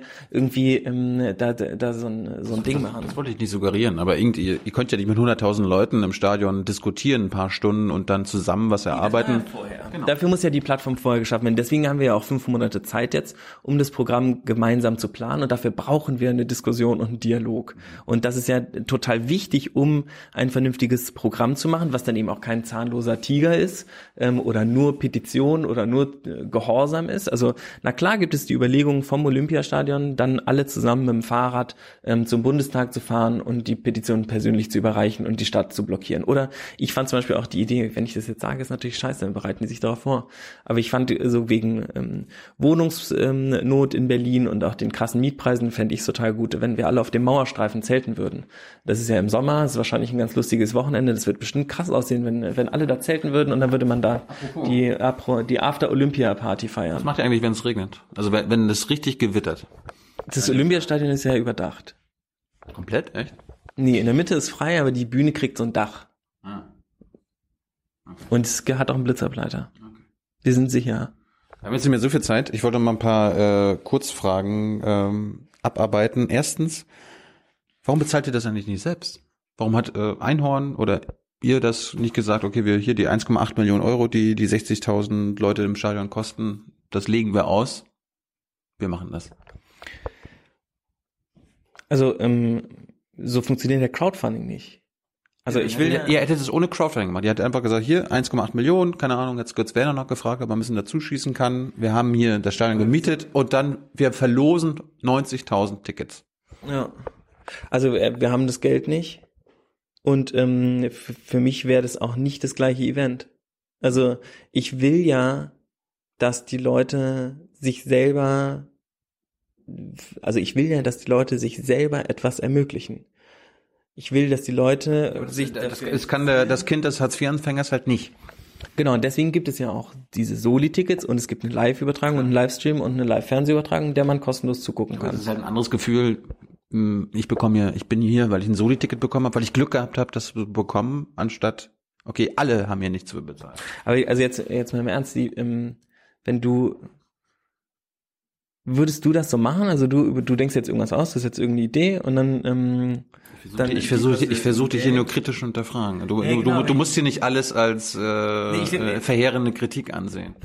Ja, die Fragen sind Also ja es gibt schon, ja Alternativen. Fragen sind Es ja gibt- schon kritisch. Also es ist, äh, was ich auch verstehen kann, aber ähm, die, also kann das Event nicht einfach, also hätten wir es bezahlen können? Nein, wir hatten das Geld nicht und wir haben Crowdfunding als äh, Finanzierungsmethode genommen, weil wir das äh, eine gute Methode finden, herauszukriegen, ob sich genug Leute dafür interessieren und dann sind nachher auch die Plätze auf jeden Fall gefüllt. Nämlich da sehe ich schon eine Gefahr, dass du sagst, also wenn wir bei dem ähm, bei dem äh, hier Markthalle 9 Event haben sich zweieinhalbtausend Leute angemeldet und dann sind 1800 gekommen. Und das wäre natürlich blöd im Olympiastadion, wenn sich 70.000 anmelden ähm, und dann kommen nachher nur 30.000, dann ist ja irgendwie, hast du ein leeres Olympiastadion. Nächste Frage, äh, warum habt ihr das Bürgerinnenveranstaltung genannt? Äh, Versammlung, Bürger, Bürgerversammlung, Bürgerinnenversammlung. Ähm, also eine Bürgerinnenversammlung, darunter haben wir verstanden und es hat uns übrigens auch ein Professor für deutsche Grammatik ge geschrieben, dass das auch richtig gewesen wäre. Wir haben uns ja dann von dem Begriff distanziert, ähm, weil ja ähm, Selbst weil, distanzieren. ja, wir mussten uns, wir haben, ich meine, klar, dass wir, wir sind, ähm, wir haben das Ding gestartet, ja. Einhorn hatte immer nur positive Presse. Wir kamen aus so einer Love-Bubble, ja. 98 Prozent der Medienberichterstattung über äh, die Kondome-Einhörner ist total positiv. Dann machen wir diese Olympia-Idee und plötzlich ähm, drehen, drehen alle am Rad und sagen, Kommen in so, der Politik. man das? Genau, voll krass. Nämlich da habe ich auch gedacht, was müssen die für eine Scheiße fressen die ganze Zeit? Da habe ich ja, wow. Ähm, wir müssen gleich noch über Lobbyismus bitte reden. Aber ähm, das fiel mir nur gerade so ein. Auf jeden Fall haben wir dann, die, wir haben gesagt, die größte Bürgerinnenversammlung aller Zeiten. Wir dachten, das ist geil, das ist gutes Marketing. Die Bürgerinnen versammeln sich. Können wir. Gutes Marketing. Ähm, und dann haben sich welche beschwert und haben gesagt, das ist ja gar nicht repräsentativ. Haben wir so, ja, stimmt. Ist nicht repräsentativ, müssen wir uns von distanzieren. Schreibt, haben wir dann gesagt, benutzen wir nicht mehr den Begriff, haben wir dann ja auch überall rausgenommen, nur im Video, da war es halt dann drin, das konnte man nicht rausnehmen. Ähm, schreibt uns ein Professor für Deutsch, ihr, ähm, er würde sich so massiv darüber aufregen, dass wir das rausgenommen hätten, weil wir der Kritik nachgegeben hätten. Dabei wäre die Kritik falsch, nämlich eine, wenn man eine repräsentative Bürgerinnenversammlung haben wollen würde, dann müsse man es auch so benennen, nämlich repräsentative Bürgerinnenversammlung. Ansonsten sei eine Bürgerinnenversammlung genau das, was wir gesagt hätten, nämlich die Bürgerinnen versammeln sich. Also eigentlich richtig gemacht, dann aber gesagt, es war falsch, also gesagt bekommen, dass es falsch ist, geändert, dann wieder gesagt bekommen, war doch falsch. Ich weiß jetzt nicht, was es ist. Mir ist ehrlich gesagt egal. Das Event ist nicht repräsentativ. Bürger, Bürgerversammlung mit Eintritt. Das war auch, glaube ich, ein Problem. Also ich glaube, eine, Ja. Bür- eine Bürgerinnenversammlung müsste kostenlos Nicht, das heißt, genau, aber nee, ja, nee, eine repräsentative, kostenlose Bürgerinnenversammlung muss kostenlos sein. Aber das Wort Bürgerinnenversammlung heißt doch einfach nur, die Bürgerinnen versammeln sich. Da sind ja keine Bedingungen genannt. Und wir an unsere war die Bedingung geknüpft, dass sie Eintritt kostet. Und das ist durchaus äh, erlaubt. Das war nur von vielen Leuten ebenso, genauso wie der Begriff Unternehmer, glaube ich, für so einen ähm, dicken, weißen, alten Mann steht, der auf so einem Haufen Geld sitzt und darunter ist jemand Totes, der blutet. Ähm, und das ist das äh, vielleicht das Unternehmerbild, was wir haben. Es gibt eben aber auch andere. Werdet ihr, Aber die meisten sind scheiße. werdet ihr eure Großspender ähm, öffentlich machen? Ihr, ein Spiegelkollege hatte die letzten Stunden am 24. Dezember, als eure erste Phase ausgelaufen ist, äh, be, begutachtet und da kamen 20 Prozent der, der Summe von 38 Leuten. 29 mal 2.995 Euro, 9 mal 29.000 Euro. In den letzten Stunden werdet ihr das irgendwie Also das stimmt nicht, ne? Die, ähm, dass es in den letzten Stunden kam, sondern Oder über letzten das gesamte, Äh, nee, das kam über das gesamte Crowdfunding. Also es gibt, das wurde ja auch übrigens, das aber, ich aber, auch, aber diese 9 mal 30.000 Leute, das, die waren ein paar Tagen, die, die waren letzten Tage. kontinuierlich. Nee, da, am ersten Tag gab es auch schon zwei davon. Ja. das kann man auch sehen. Also kann ich, ich kann dir diesen, ähm, diesen Graph mal zeigen, wie Also das. es gibt ja jetzt ja zwölf, aber äh, die in den letzten Stunden kamen neun. Nee, das stimmt nicht. Aber werden die, werden die veröffentlicht? Nie. Wir haben ja gesagt, keine Namen, keine Sponsoren. Also jetzt erstmal dazu. Die, ähm, diese, also erstmal das Groß. Äh, Wo, woher, wo, woher weiß ich denn, dass. Frau Quandt das nicht ist oder so? Wa- Warte, das, das kann ich dir jetzt sagen. Es ist nicht Frau Quandt.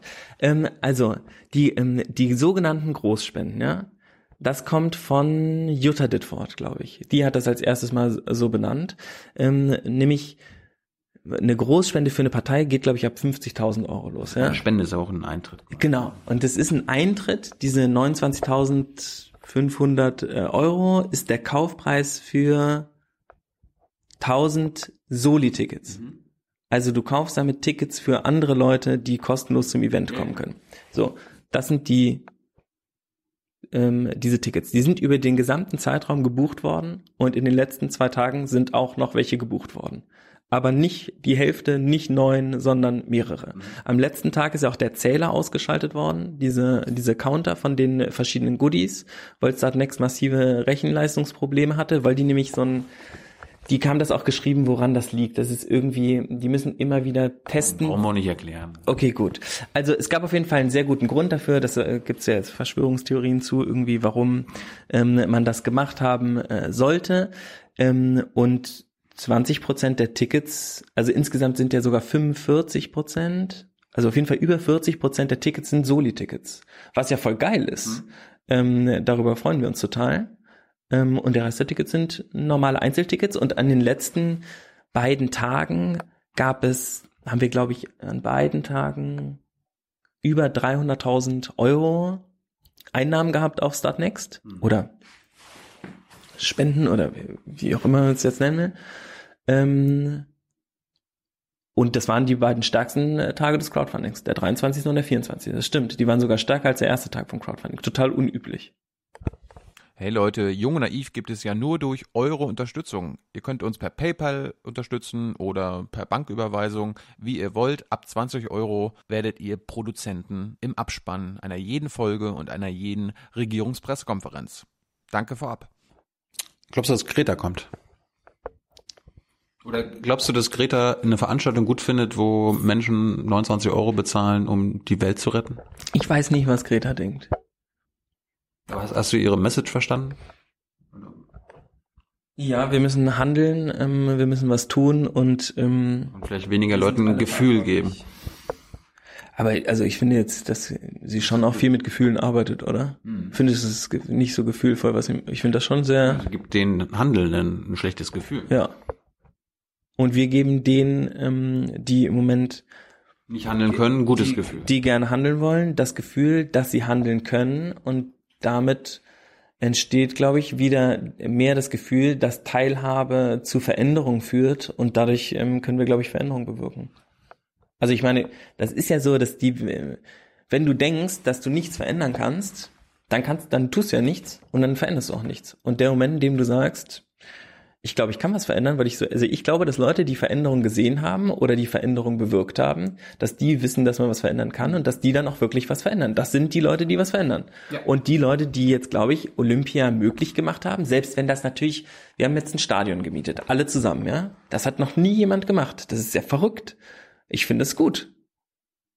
Die Leute wollen was verändern. Dafür sind sie bereit, jetzt Geld auszugeben und zusammen einen Raum zu mieten. Also ohne Sponsoren, ohne dass irgendwie jemand ihnen da reinfuschen kann. Das Sponsorenthema hatten wir ja schon.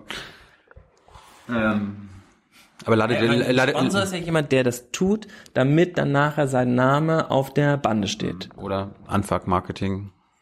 Ihr macht das Gegenteil. Könnte man ja auch sagen. Aber diese, ähm, diese 29.000 Euro Tickets werden ja, da wird ja niemand genannt. Ja, warum nicht? Warum, warum macht man Weil das wir nicht? eben gesagt haben, wir vermarkten das nicht. Also es gibt ja keine Werbung. Ja, aber es- Ihr wollt ja trotzdem transparent sein. Also ich kann dir die Liste mal zeigen, wenn du willst, und dann kann, weißt du, wer da drauf steht. Aber wir haben den Leuten ja gesagt, dass wir es nicht veröffentlichen und ähm, und das ist auch im Crowdfunding ja die ganze Zeit so kommuniziert worden und ich halte das auch nicht für ein Problem. Habt ihr denn Greta eingeladen schon? Nee, noch nicht. Also ich habe Luisa ähm, gesagt, dass es stattfindet. Die hat Greta ja gesehen, deswegen vermute ich, dass Luisa ihr davon erzählt hat. Ähm, und Luisa hat auch gesagt, dass sie kommt ähm, mit der Fridays for Future Berlin Gruppe. Deswegen vielleicht kommt auch Greta. Ich arbeite, also ich, es gibt so eine 3D-Projektion. Ich zweifle irgendwie, dass sie kommen würde bei sowas. Aber Wieso? Wieso? ja, weil diesen Event-Charakter. Sie meinte, sie, sie lehnt ja schon irgendwelche Auszeichnungen mittlerweile ab. Sie will ja einfach nur, macht das. Ja. Weniger Gefühl, mehr Handeln. Ich finde das ja auch am besten. Also ich finde, ähm, ich lehne auch an an Auszeichnungen ab, aber ich finde ja auch gut, ähm, Volksbegehren, Parteien. Volksbegehren Parteien. Ich gucke jetzt nachher nochmal Volksbegehren Parteien. Ich finde es gut. Hast du eigentlich Lust, ähm, dich also mal vorbeizukommen oder sollen wir mal bei dir? Ich bin, ich halte mich da raus. Du hältst dich komplett raus aus, äh, aus dem aus dem Ding. Auch Ja. wenn wir also Parteien-Ding könnte man ja jetzt tatsächlich gemeinsam planen. Das könnte man machen, ja. Und das mit dem Volksbegehren, du scheinst ja auch, also diese, diese Reihenfolge zum Beispiel, die du mir jetzt gerade erklärt hast, dass du, oder die, ich weiß nicht, ob das jetzt die Thilo Jung Reihenfolge ist oder ob das die allgemein, aber Ich hab's, ich hab's jetzt nirgendwo gelesen. Ich, ich hab's mir hergeleitet. Das hört sich jetzt schon sinnvoll an für mich. Und vielleicht hat das ja auch, also vielleicht, wieso, das kann ja, okay, Entschuldigung. Letzte Frage. Ähm, Das könnte ja schon irgendwie dann Sinn machen. letzte Frage. Wir müssen Schluss, zum Schluss kommen. Wir können auch nicht mehr über Lobbyismus reden. Musst du in einem anderen Interview machen. Wobei der total intransparent ist, ne? Und darüber regen sich super wenig Leute auf. Das wäre eigentlich geil, wenn sich mehr Leute über haben, haben, haben wir auch schon eine Folge drüber gemacht mit Hans-Martin Tillack, blenden wir gerade ein. Nice. Ist dann Merkel eingeladen? Oder darf die Bundesregierung, dürfen Bundesminister kommen? Weil ich denke mir ja dann so, wenn die kommen, können die ja erwarten, dass sie massiv ausgebuht werden. Aber sind die auch willkommen? Also sie dürfen kommen, wenn das Pariser Klimaabkommen erfüllt ist. Ja, dann kommen sie nicht. Dann müssten sie handeln. So ist es. Philipp, Dankeschön für deine Zeit Danke dir. und äh, vielleicht sehen wir uns am 12. Juni im Olympiastadion. Du kriegst ja einen Presseausweis wahrscheinlich dann. Wenn wir das äh, begutachten wollen, dann machen wir das. Danke für eure Zeit und äh, nochmal frohes neues Jahr. Und ihr wisst ja, Jung Naiv gibt es nur durch eure Unterstützung. Die Namen gehen jetzt durch. Spendet unbedingt. Spendet. Ist richtig gut. Ciao. Ciao. Ciao.